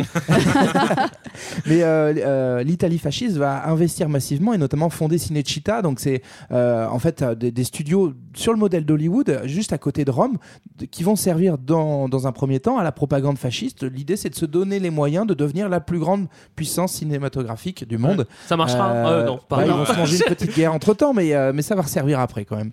Et puis on retrouve euh, ce qu'on avait déjà vu avec Eisenstein, c'est-à-dire le- le- la capacité du cinéma à être un cinéma de propagande. Évidemment, la- l'artiste de propagande hitlérienne la plus connue s'appelle Leni. Riefenstahl. Ouais. Euh, et il y a vraiment ce, ce- au- au-delà de Leni Riefenstahl, il y a toute une industrie allemande monde euh, fasciste qui se met en place, avec des figures évidemment où on diabolise évidemment le juif dans les fictions, et, et c'est au service d'une idéologie. Et ça montre bien que le cinéma devient une façon de manipuler les masses aussi, et par la fiction de créer des images qui vont devenir des moteurs évidemment de la haine euh, de l'époque. Alors justement, la guerre. Est-ce qu'on parle de la guerre? Parce que euh, on a dit oui, on va parler de la guerre, mais ça va être long quand même si on commence à parler de la guerre. Non, On voulait non, non. juste faire une petite. Juste vraiment, on va passer très vite sur la guerre, mais euh, euh, disons qu'à ce moment-là, c'est un peu comme à la Première Guerre mondiale. Euh, les États-Unis sont toujours les plus forts. En fait, eux, ils n'ont pas la guerre sur leur sol. Et, euh, et donc, à la fin de la guerre, voilà, c'est fini. J'ai pas fini de parler de la guerre. Bah, en fait, si, ça, ça, re- ça va rebattre les cartes, c'est vrai, mais il y a aussi le cinéma qui va être une arme de guerre en Mm. tant que tel. Et ça, c'est aussi assez intéressant. C'est notamment les Américains, pour le coup, Why vont we développer fight. euh, à fond le.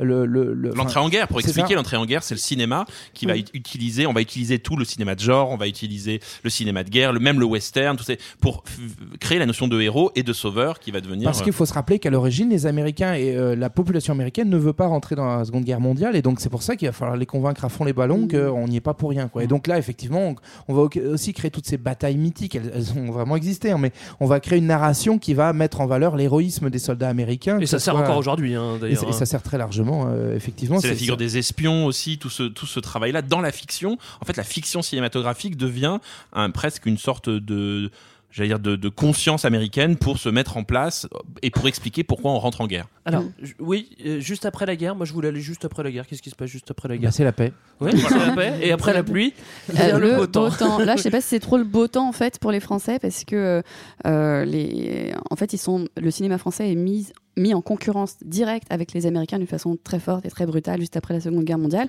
parce qu'il y a une très grande dette française, le pays va pas très bien et donc les Américains arrivent en disant bah voilà on va vous aider etc. Et puis il y a un nombre de films qui ne sont pas sortis. Ça, ils ont Oui. 2000 Mm. films en stock qu'ils n'ont toujours pas pu Et écouler. notamment un film qui s'appelle Autant en emporte le vent, 1939 aux États-Unis, sorti en France 1949, dix ans après. Ah ouais. Et donc en fait, il y a une espèce d'invasion pour le coup. Le, là, c'est une invasion qui est plus Ouais, sympa. alors après, si les ricains n'étaient pas là, on serait tous en Germanie. c'est vrai aussi. Il a pas Michel, il a raison. ouais.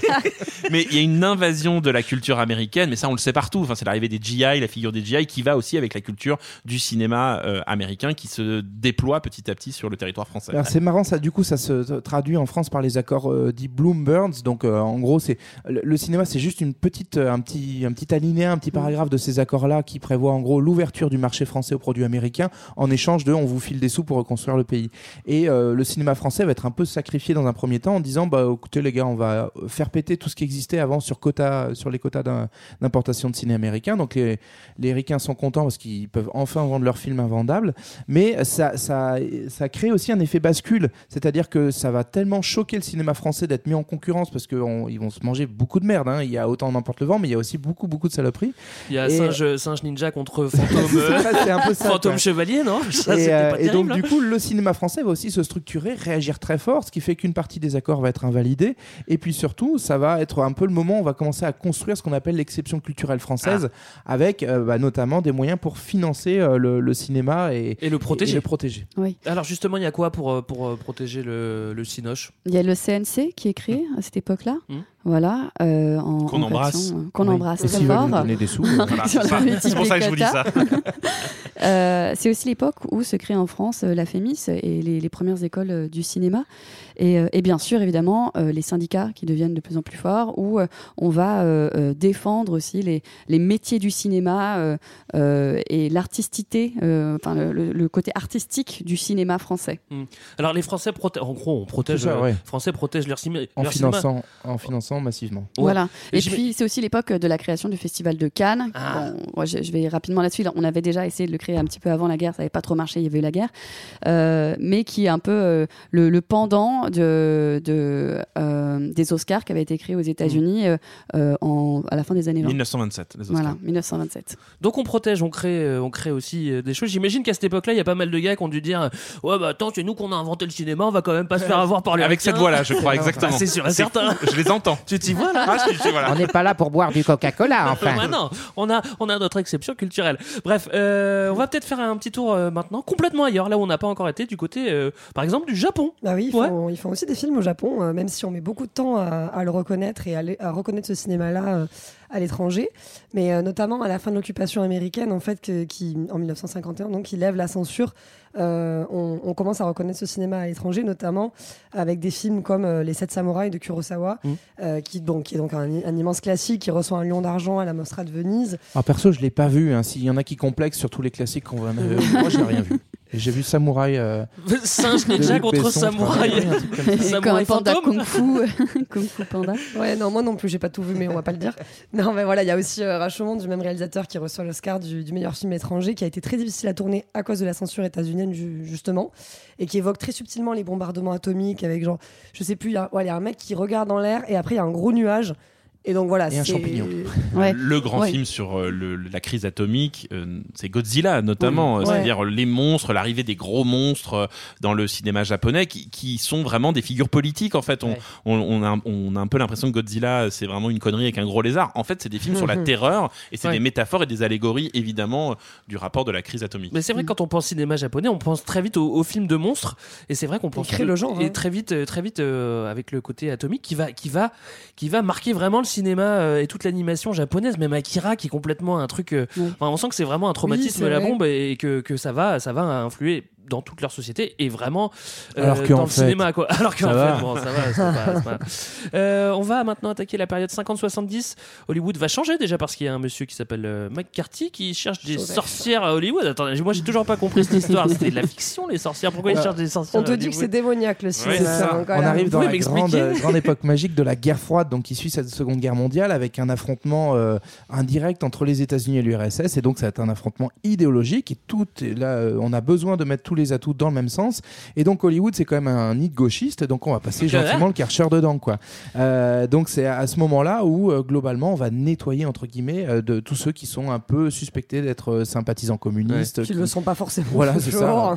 On va se débarrasser des gauchias. Et, et tout ce pouvoir dont on avait parlé d'Hollywood, toute cette espèce de mafia qui s'était construite, en fait, ça commence à s'effondrer mm. dès 1940 euh, avec un procès qu'on appelle le procès Paramount, le Paramount Case, parce qu'en fait des exploitants indépendants attaquent en procès la Paramount pour cette fameuse technique de block booking dont on parlait.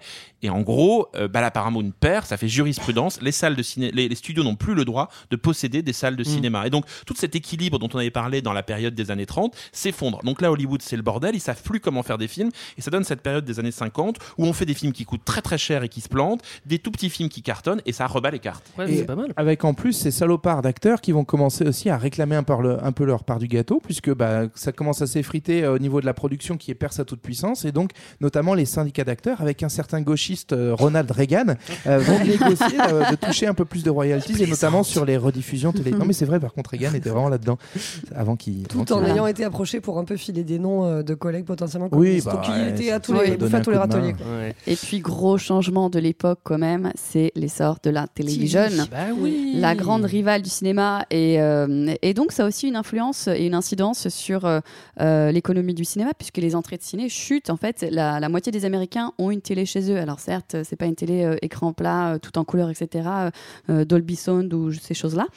Euh, et, euh, mais néanmoins, ça, ça change quand même radicalement le, le cinéma. Bah tu restes chez toi, t'as une, t'as une ça mise change de base. films en fait. C'est-à-dire Ouais. que là où la télévision c'était chez soi en 4 tiers, en tout petit écran, en noir et blanc, et ben Hollywood se dit je vais te faire des très grands écrans, donc c'est l'arrivée de l'écran large, je vais te le mettre en couleur et je vais te raconter des choses que on ne te racontait pas avant. Et c'est l'arrivée notamment d'une figure très importante dans la culture américaine, l'adolescent. Ouais. Et Hollywood va se mettre à faire des films pour les adolescents. Ah, Et oui, d'ailleurs, c'est l'époque où James Dean euh, devient euh, la- l'acteur l'acteur bankable, Marlon Mm. Brando, qui sont ces jeunes adolescents un petit peu rebelles. Et on Un les peu sexy, pas, on va le dire, ils étaient un peu sexy. C'est l'arrivée du sexe dans les films. Ben, on, Ouais. est, on est du coup en plein dans cette dé- décennie 60 et on bascule vers les années 70 où du coup le cinéma doit se réinventer et aussi parce que la, la société américaine elle est dans ce moment de la contre-culture avec toute la guerre du Vietnam qui se passe pas bien et ces salopards de petits jeunes qui n'ont pas connu la guerre et qui euh, veulent du coup Le faire l'amour. et- power. exactement.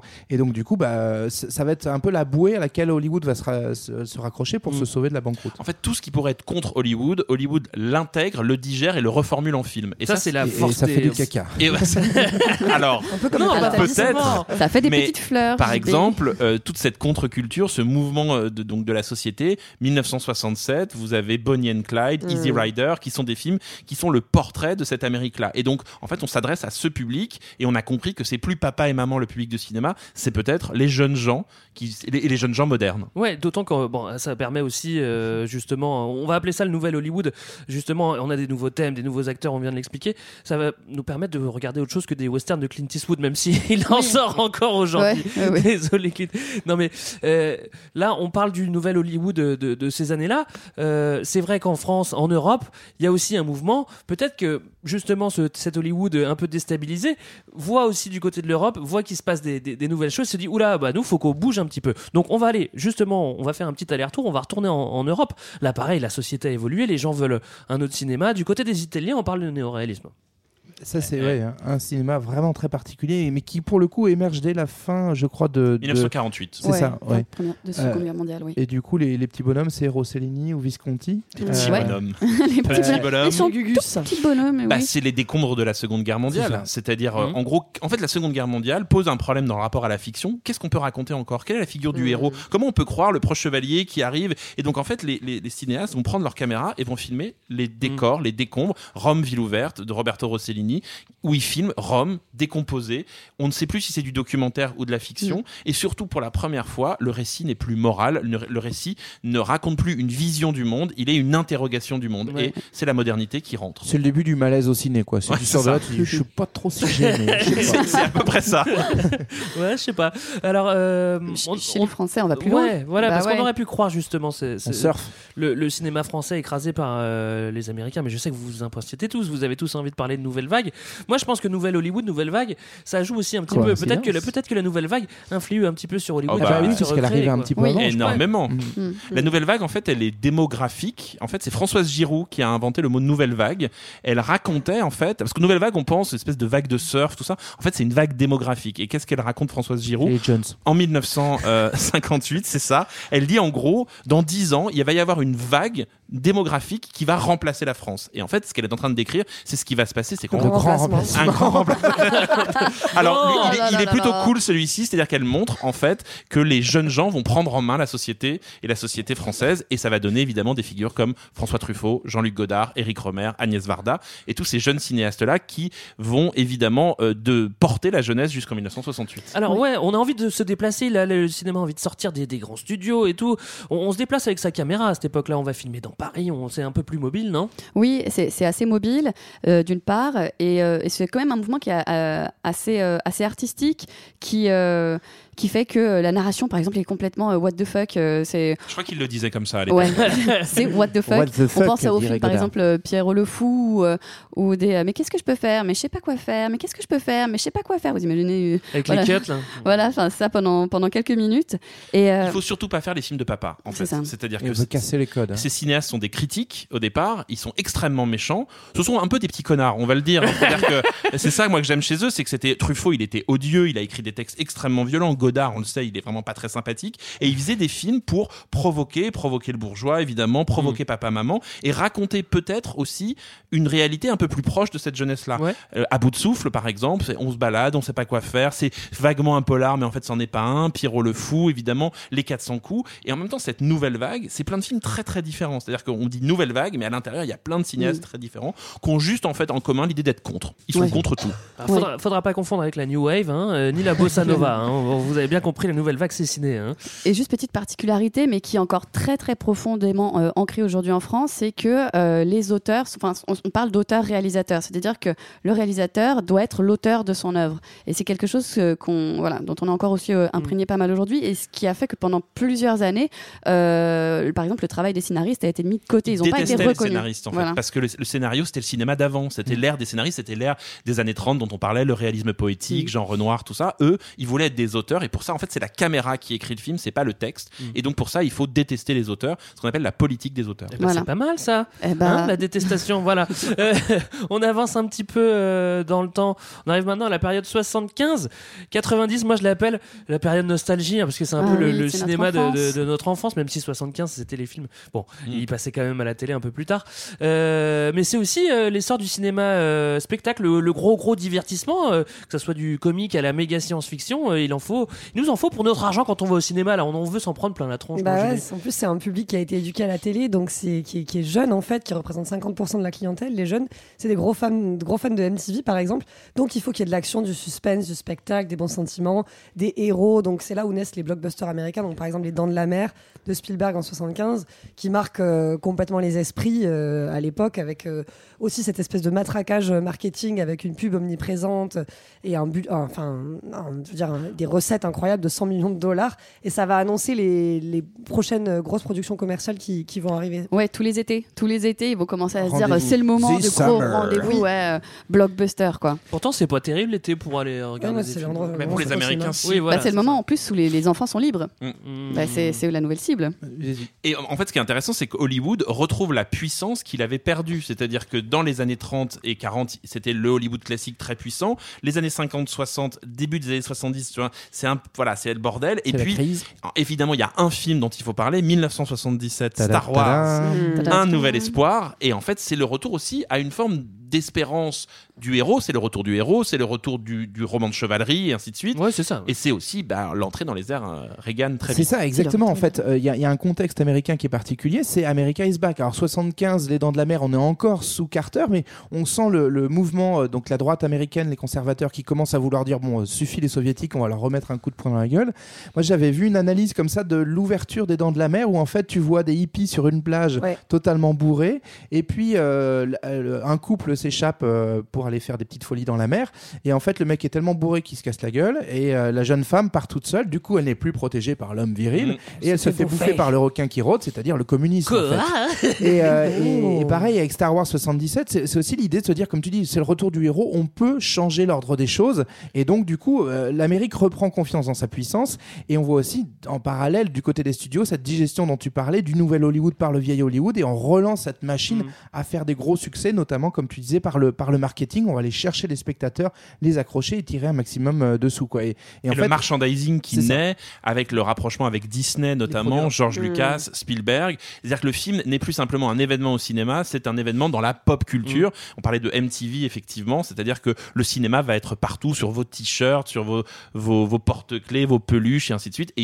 il faut fabriquer des films qui soient des machines à faire évidemment Et de nous, on est l'argent. un peu justement euh, issu de cette, euh, peut-être pas le, le early, euh, early, mais de cette première génération. 80. ouais, voilà. Bon. Complètement. Justement, en parlant d'années 80, c'est à peu près à cette, à cette époque-là qu'on voit apparaître euh, le- les, les premiers euh, euh, magnétos. Alors les studios, ils flippaient déjà avec la télé. Alors là, avec le magnétoscope, c'est encore pire. Encore, on parle pas encore de Netflix, hein, mais bon, vous inquiétez pas, ça viendra, ça va faire flipper aussi.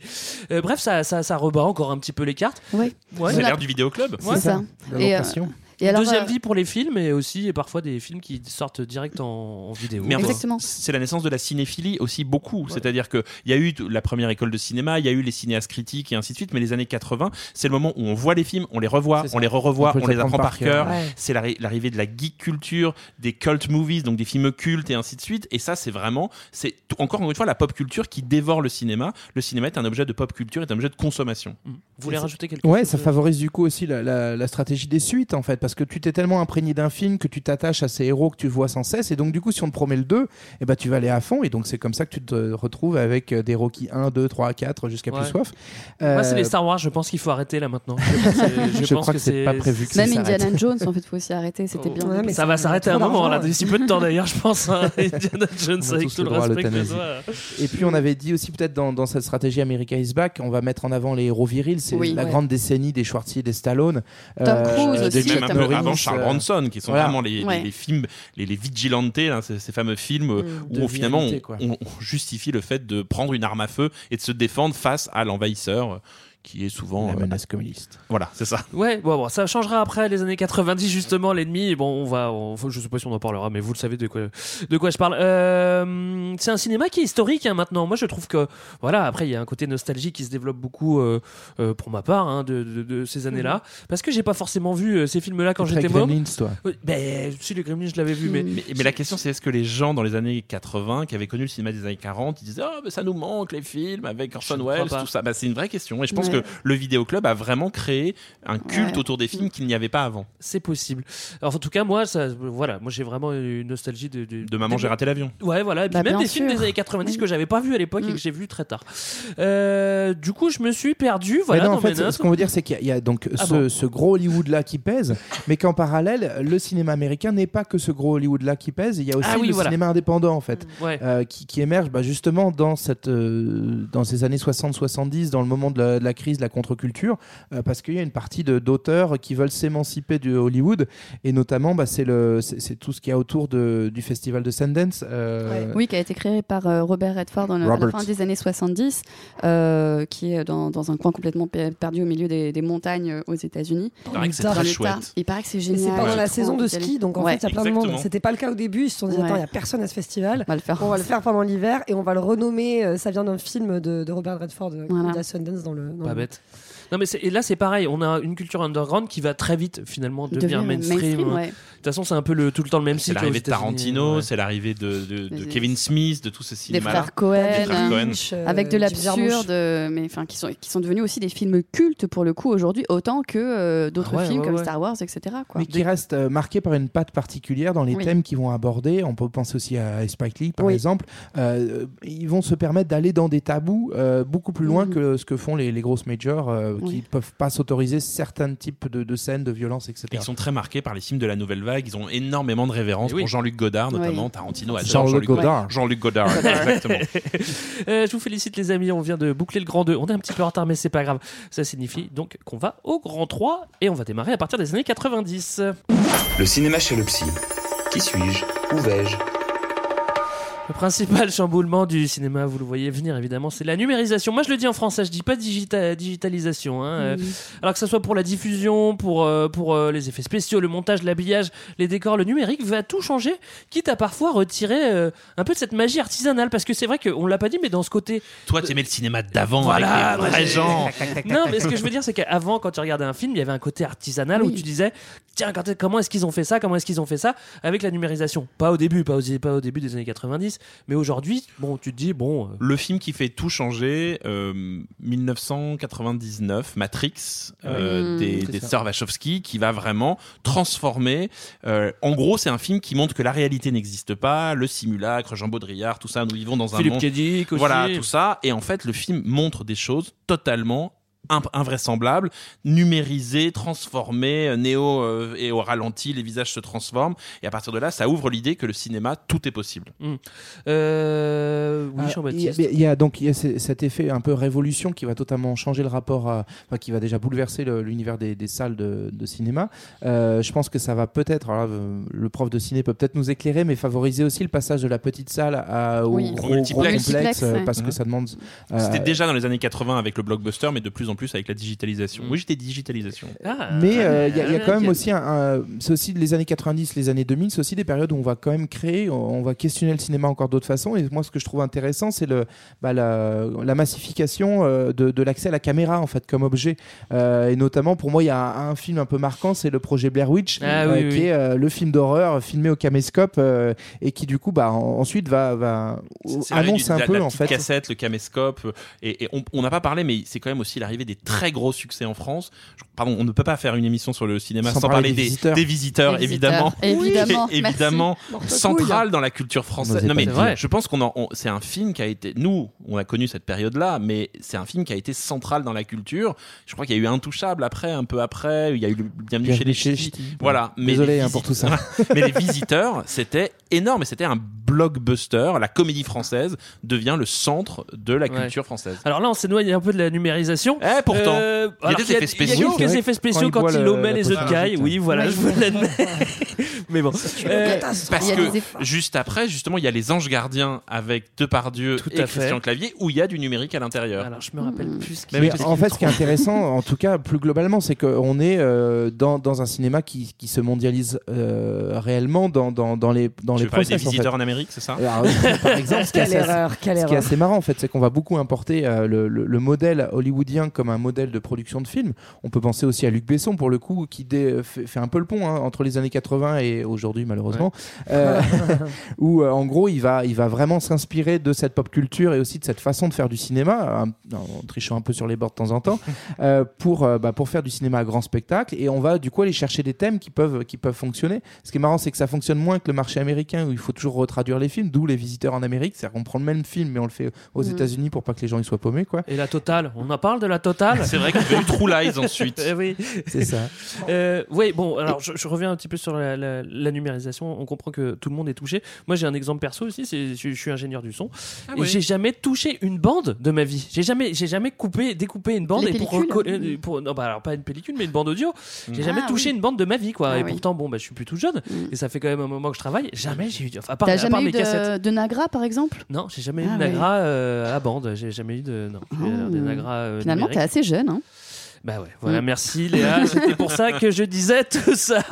Euh, Il y a l'apparition du DVD aussi après le magnéto. Voilà. bon, oui, en fait, ça, c'est la question de la chronologie des médias aussi. euh, qui... Oh là, vaste sujet Ouais, là. Si vous avez ouais. 5 heures. euh, Ouais, on va pas trop rentrer pas. dedans, Je mais peux vous dire que le premier DVD que j'ai possédé dans ma vie, c'est Scary Movie. Voilà. Ah ouais, Tu l'as mais- toujours Je l'ai toujours. il est, il est- il est encadré Je ou pas je- non, mais euh, voilà, ça, ça fait un peu chic. De, mon premier DVD, c'est Scary Movie. Ah bah oui, ça, ça, c'est très très chic.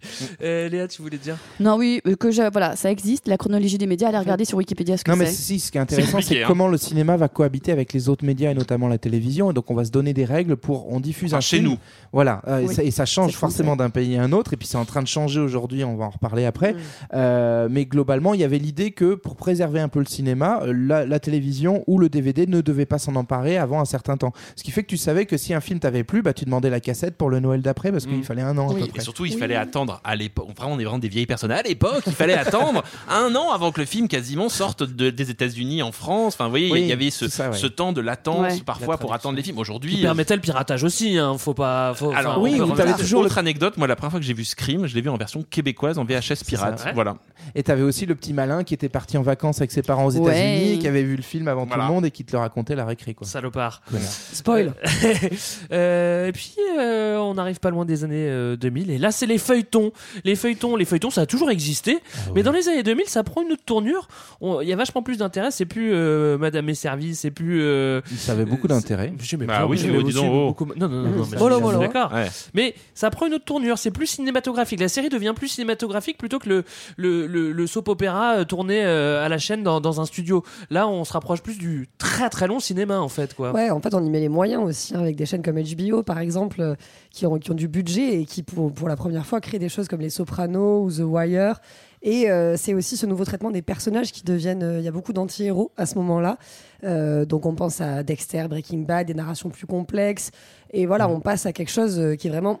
qui revalorise le métier du scénariste sur les séries. Et qui s'accompagne en fait. euh, pourquoi tout d'un coup on se met à faire ça C'est parce que le- la, la télé, c'est plus le, le truc que tu allumes le midi ou euh, le truc que Oui. tu, au- autour duquel tu te rassembles le soir après la journée de travail. Ça devient la télé par abonnement, notamment. bah, c'est le modèle d'HBO, de, de Canal Plus en France, où en fait on- il faut attirer des abonnés parce que c'est le modèle euh, de, euh, on va dire, qui va, qui va Rentabilité. permettre Mhm. d'avoir la plus grande rentabilité. Donc pour attirer ton abonné, bah, il faut produire un truc qui va lui le, le justifier euh, son prix d'abonnement. Et puis au cinéma à l'époque, les grands récits sont pris d'assaut par les grandes sagas, notamment c'est Harry Potter, c'est le Seigneur des Anneaux, c'est euh, tout, tout. Marvel, c'est un peu plus tard qui arrive. Fast and Furious. C'est Fast and Furious, exactement. Et en fait, ce qui est intéressant, c'est qu'on voit bien qu'il y a un goût pour la sérialisation. Mais en fait, il date des années 10. Ouais. Il y avait ce qu'on appelait les sériales dans les années 10. Louis Feuillade, il faisait déjà ça. Donc en fait, le cinéma retrouve, pour ramener les gens en salle, retrouve le goût du récit qu'on coupe en morceaux. Donc à la fois à la télévision, mais aussi au cinéma, les Harry Potter notamment, qui sont des très gros succès, Le Seigneur des Anneaux.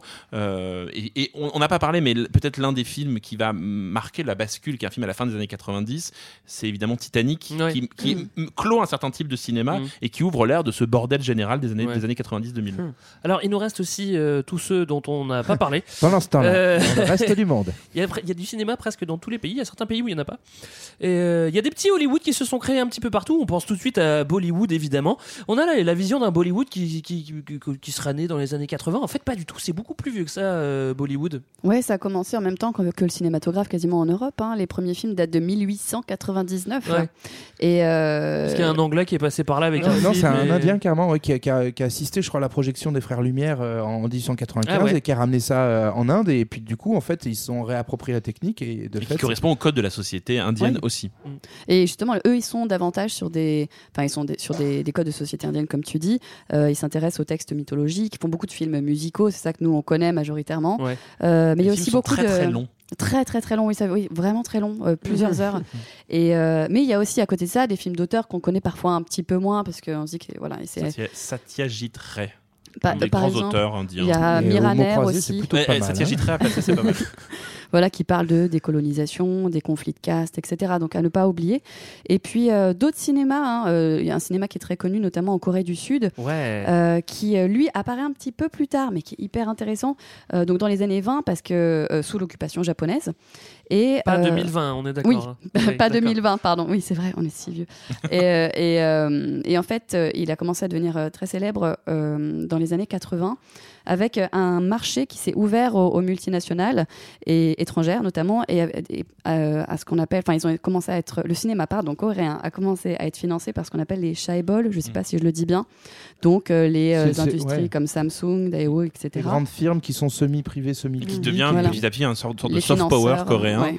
Et on le voit récemment avec une fameuse série dont tout le monde a parlé, Ah. Squid Game. Squid Game. Squid exactement. Game. qui croise aussi du coup euh, les besoins notamment de, de, de la production américaine, mais pas que, où on cherche des nouveaux thèmes et on cherche aussi à, s'implanter dans des nouveaux marchés, notamment l'Amérique du Sud ou l'Asie. Et donc on va aussi faire venir des acteurs euh, chinois, euh, coréens pour Mm. pouvoir euh, plus facilement ensuite vendre le film dans ces pays-là. Attends, mais euh, le gars des visiteurs, il est pas allé là-bas aussi pour faire des films? Christian Clavier? Ouais, non, l'autre. Jean Reno. Pardon, Jean Reno. Ah, Je crois que tu veux citer un film qui s'appelle Wasabi. Ah oui, c'est Et qui ça. est une ça, oui, insulte ça, à tout le ça, monde, une insulte au cinéma, une insulte au. Japon, une insulte à toi.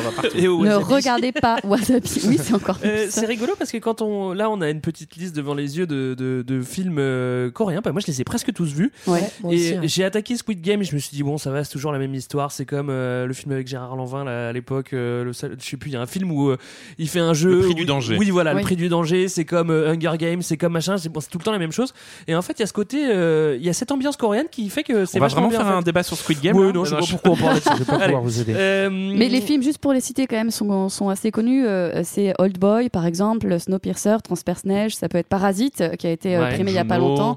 Kim Ji-woon. C'est ça. Oui, pardon, j'ai pas donné les noms exactement. T'as raison. Ou le dernier train pour euh, pour Busan. Par exemple. Ouais. Euh, on va quitter la Corée. Voilà, je sais, vous êtes triste, mais Oui, c'est comme ça. On va aller en Afrique. Voilà. Ouais, en. Afrique, on a euh, Nollywood.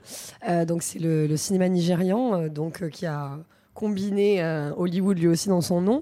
Et en fait, la moitié de ce cinéma est en Yoruba, c'est une langue qui est parlée au Nigeria, et un quart seulement est anglophone. Mais en tout cas, ça atteint. Le... Bon, ça reflète en fait toute la diversité des langues qui sont parlées au, au Nigeria, mais Ouais. ça atteint le deuxième rang mondial en termes de production. Ils produisent 2000 films par an. C'est le deuxième employeur au Nigeria. Euh, Il y a énormément de travailleurs dans ce système. Et alors, c'est rigolo, les films de Nollywood, c'est vraiment un peu euh, système D.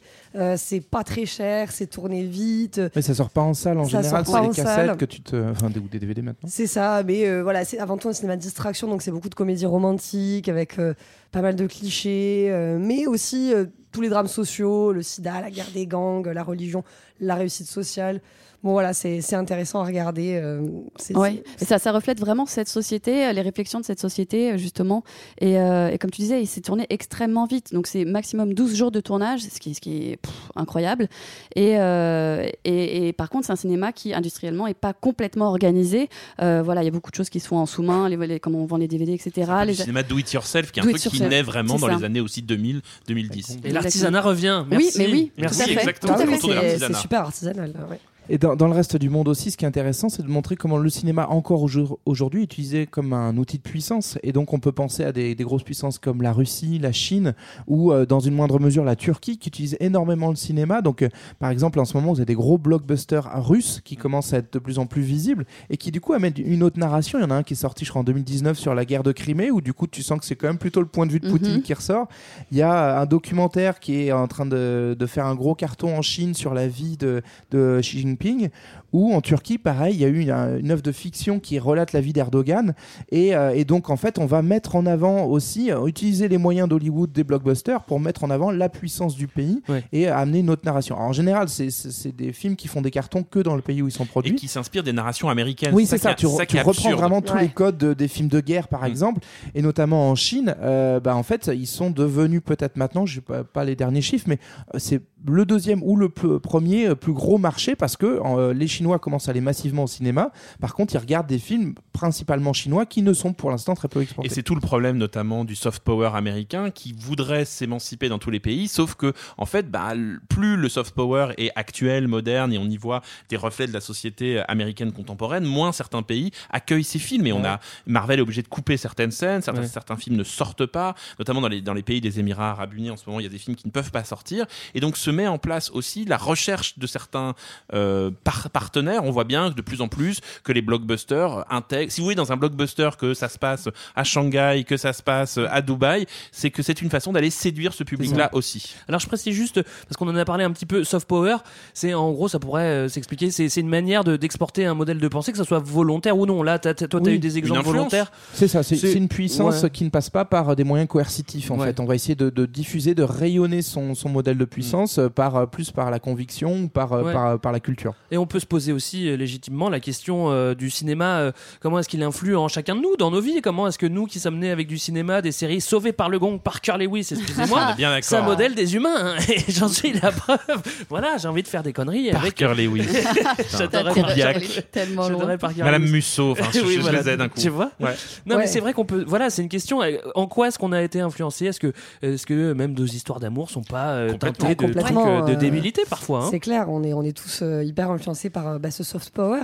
Et aujourd'hui, on se pose aussi enfin un peu la question de la place des femmes à l'écran et en- derrière l'écran aussi.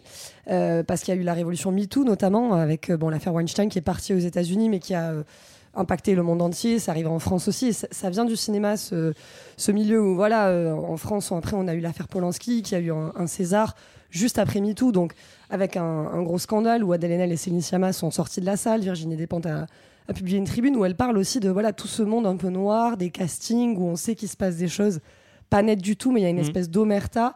Et aujourd'hui, c'est des choses qu'on essaie de, voir à l'écran, de dire bon, il faut changer là. C'est une industrie. euh, Et, plus largement, il y a eu une, révolution féministe dans la société, mais aussi dans l'histoire du cinéma. C'est-à-dire que on a des autrices qui se mettent à réfléchir qui nous a raconté l'histoire du cinéma. Bah, essentiellement, ce sont des hommes blancs hétérosexuels qui nous ont raconté l'histoire du cinéma. Et peut-être on peut la raconter, on peut regarder aussi les images différemment. Euh, je cite notamment le, le travail d'Iris Bray, Iris euh, Bray, ouais. avec euh, voilà, avec qui moi je travaille au cercle et qui est vraiment quelqu'un qui a transformé. Moi, je sais, par exemple, quand j'ai lu le livre d'Iris, ça a changé ma manière de voir les films. C'est-à-dire que Iris pose la question et si on peut représenter des corps différemment, comment comment deux images côte à côte, ça change peut-être le rapport de perception?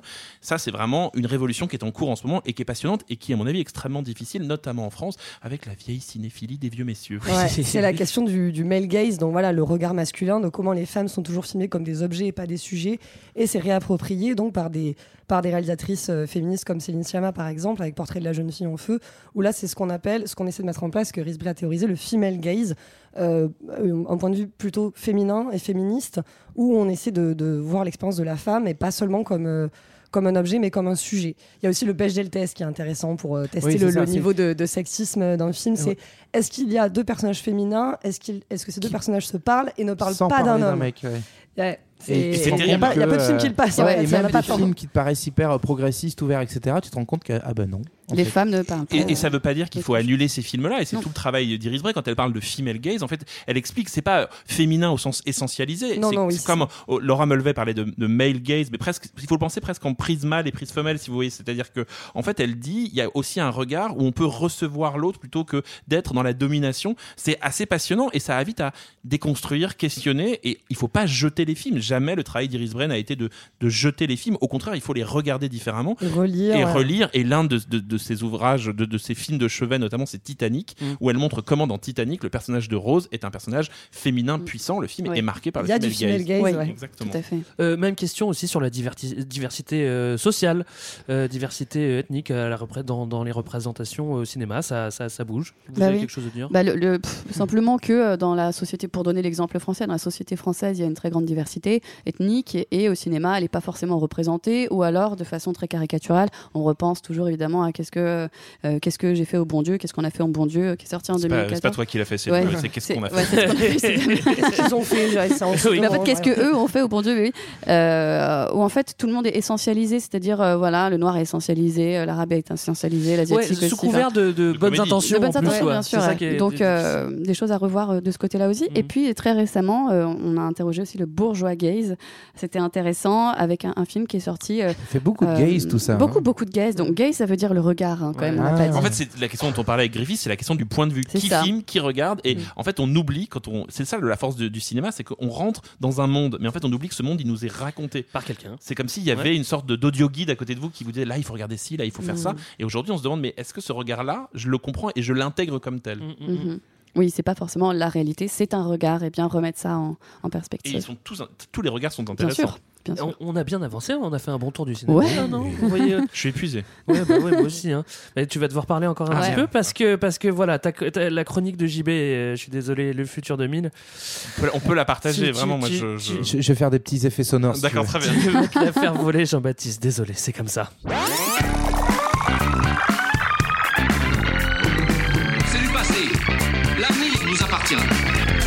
Prof de cinéma, journaliste, mais avant tout voyant. Hein, c'est pour vrai. ça qu'on t'a, qu'on t'a convoqué. Euh, qu'est-ce que c'est quoi le C'est quand du le prochain Star Wars Ouais, ouais. Bon, dans- dans- dans- dans- à, la, à la télé en décembre, euh, Ouais, voilà. le, en série télé. Le futur du cinéma, eh ben, c'est c'est maintenant. C'est-à-dire Ah. qu'on vit en ce moment une vraie crise. Euh, il s'est passé un truc dont vous avez peut-être entendu parler qui s'est appelé une pandémie mondiale. Non, non, et, non. qui, et il Ah s'est oui, passé oui. quelque chose en France notamment. Le cinéma s'est arrêté pendant quasiment un an. Euh, il y a pas, on on n'a pas pu aller au cinéma. La question, c'est est-ce que les films se sont arrêtés? Est-ce que vraiment le cinéma s'est arrêté? Et en fait, il est là l'avenir du cinéma. C'est-à-dire que l'essence même cinéma, les films qui, les images qui bougent, les gens qui racontent des histoires, ça continuera. Mais est-ce que la salle de cinéma va continuer à exister? Très bonne Et question. c'est là où en fait, il y a un vrai problème et on ne peut pas répondre à la question. C'est-à-dire que au fond, aujourd'hui, on a donc des plateformes comme Netflix, Amazon, MyCanal, tous ces trucs-là. On a des salles de cinéma, mais est-ce que le public a encore envie d'aller en salle? Et quel type de film il va pouvoir aller voir? Ça, c'est le, premier futur du cinéma. C'est en gros, est-ce que la salle de cinéma va disparaître? Moi, je pense que non. Fondamentalement, je pense Mm. que la salle de cinéma va être repensée. On va revenir au tout début du cinéma, c'est-à-dire au tout début de cet épisode, où en fait, On va ciné- choper, c'est ça? Exactement. On va aller au cinéma pour pouvoir se choper, pour pouvoir être ensemble. Et je pense que vous l'avez tous vécu là, quand vous êtes retourné au cinéma après la pandémie. Oui, ça a chopé, ouais. On s'est Ça, ça a chopé. Bah voilà. Vous voyez C'est ça le, le- le cinéma. C'est un lieu de spectacle et de et, et plus les films vont pouvoir réunir les gens, plus les films vont avoir de place au cinéma. Aujourd'hui, je pense qu'on a un rapport au film en se disant celui-là, je peux le regarder chez moi, ça pose Mm. pas de problème. ouais. Et c'est là où il y a peut-être une, une industrie qui va devoir s'aligner à ça. Après, il y a une autre question qui est aujourd'hui, on est tous réalisateurs de cinéma. Ouais. Aujourd'hui, sur Instagram, sur TikTok, euh, sur Facebook, tout le monde est créateur de cinéma. Donc si on est tous créateurs, quelle est la place du créateur? Ça, c'est très intéressant. C'est-à-dire, quelle est la place de l'art aujourd'hui? Est-ce qu'aujourd'hui, le cinéma, c'est pas une story Instagram? Eh ben, les, les vues lumière, pardon, mais les vues lumière et la story Instagram, c'est la même chose. Ouais, ouais, je vois, ouais. Et donc, à mon avis, le futur, il est là dans la manière de se réapproprier le cinéma. Moi, je trouve que la, la- la- la salle de cinéma, je pense qu'elle va pas disparaître. Et moi, pourquoi est-ce que j'ai envie d'aller dans des salles? C'est-à-dire que quand je vais dans une salle, je suis sûr que je suis pas, je suis pas dérangé par mon téléphone. pas distrait, Je suis pas distrait. Et je sais que ça, dans une époque où on est très distrait par nos téléphones et plein de choses, tu sais quand tu vas au téléphone, tu vas être focus. Après, ça Mais parce pose que la tu es question. une vieille personne. Oui, et qu'en fait, il faut s'adresser à la jeunesse qui n'a peut-être pas envie de ça. Et ben, elle a peut-être pas envie de ça aussi parce que je pense qu'il y aura aussi d'autres formes de ciné avec euh, de, de la réalité virtuelle, etc., etc. Peut-être que le. Moi, j'y crois pas à la réalité Ouais. virtuelle. Ouais. Est-ce que vous pensez que dans 10 ans, on va faire un épisode sur TikTok? Ouais, bah, Ah, c'est possible. Je, je pense qu'il y a ces formes-là qui apparaissent. Et surtout, moi, je, je- je le vois avec mes. Ça fait quand même- je suis une vieille personne aussi, ça fait quand même des années que je suis prof. Aujourd'hui, j'ai des élèves qui ont une maîtrise technique des outils de montage, de, de fil, de découpage qu'ils n'avaient pas avant. Aujourd'hui, on a dans la main une caméra. Ouais, ouais. Et Alors, c'est super pour les reportages, mais c'est aussi très intéressant pour la fiction. Mm. Et aujourd'hui, sur YouTube, il y a des centaines de cinéastes qui apparaissent. Et la question, c'est quelle est la place de la reconnaissance de ce cinéma-là? Et c'est peut-être là le futur du cinéma, c'est de reconnaître que tout est cinéma. C'est très beau ce que tu dis. C'est beau. Voilà, j'ai envie de... Non, non, non, mais c'est vrai, c'est des Pas très bonnes tout, questions. ouais, c'est- Après, euh, bon, on va tous encore au cinéma. Vous allez tous encore au Bah cinéma oui, beaucoup. Bon, bah, Moi, je suis payé pour. c'est déjà, une bonne chose. Écoutez, il y a Eddie Mitchell qui arrive, ça veut dire que c'est la dernière séance et que c'est la fin de notre épisode. Merci Renan d'avoir été. Merci beaucoup. avec Merci, nous. Renan. On Merci. espère que, que ça vous a plu, que vous avez appris plein de choses. Après, sinon, vous pouvez toujours aller euh, suivre les cours de, de Renan s'il vous en manque un petit peu. Le, Ou on a fait Regardez le cercle. Voilà, ou regardez le cercle. C'est quoi ton actualité justement? Où est-ce qu'on peut Mon- te retrouver? actu- eh ben, moi, je présente le Cercle Série. Alors, je Ouais. parle de série et de cinéma Ouais. dans le Cercle, euh, une fois par mois sur Canal+. Avec toute la bande. D'accord. Et sinon, tes élèves qu'on salue, hein, Bah, qu'on salue. Ouais. évidemment. Voilà. Ils vont pouvoir réviser le prochain partiel en C'est très bien, et émission. ben révisez bien. nous on se retrouve dans deux semaines pour un autre sujet. Vous nous retrouvez sur les réseaux sociaux, évidemment. Vous pouvez nous écrire, on répond en général. Et euh, vous nous retrouvez sur toutes les plateformes de streaming et avec notre bouquin L'essentiel du 20 e siècle. Excellent livre. Voilà, Oui, merci. On vous fait tous des gros bisous. Merci à tous. Bye À bye. bientôt. Salut. Aucune chance, c'était sa dernière séance. Et le rideau sur l'écran est tombé. Bye bye,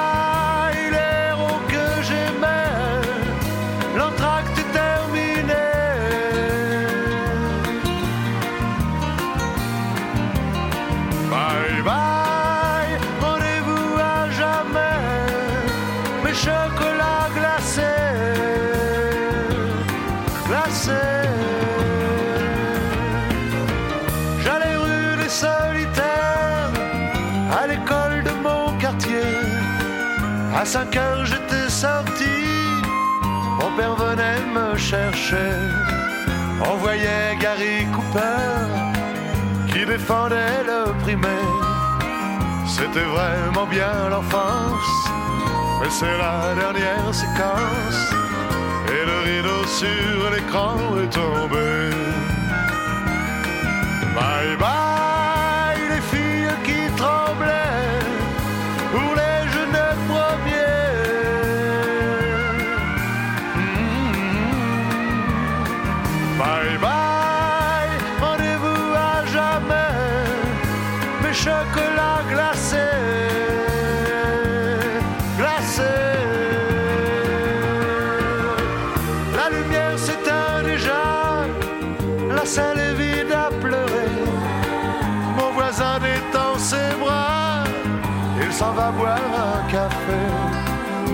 pleure dans un coin, son cinéma est fermé. C'était la dernière séquence, c'était sa dernière séance. Et le rideau sur l'écran est tombé.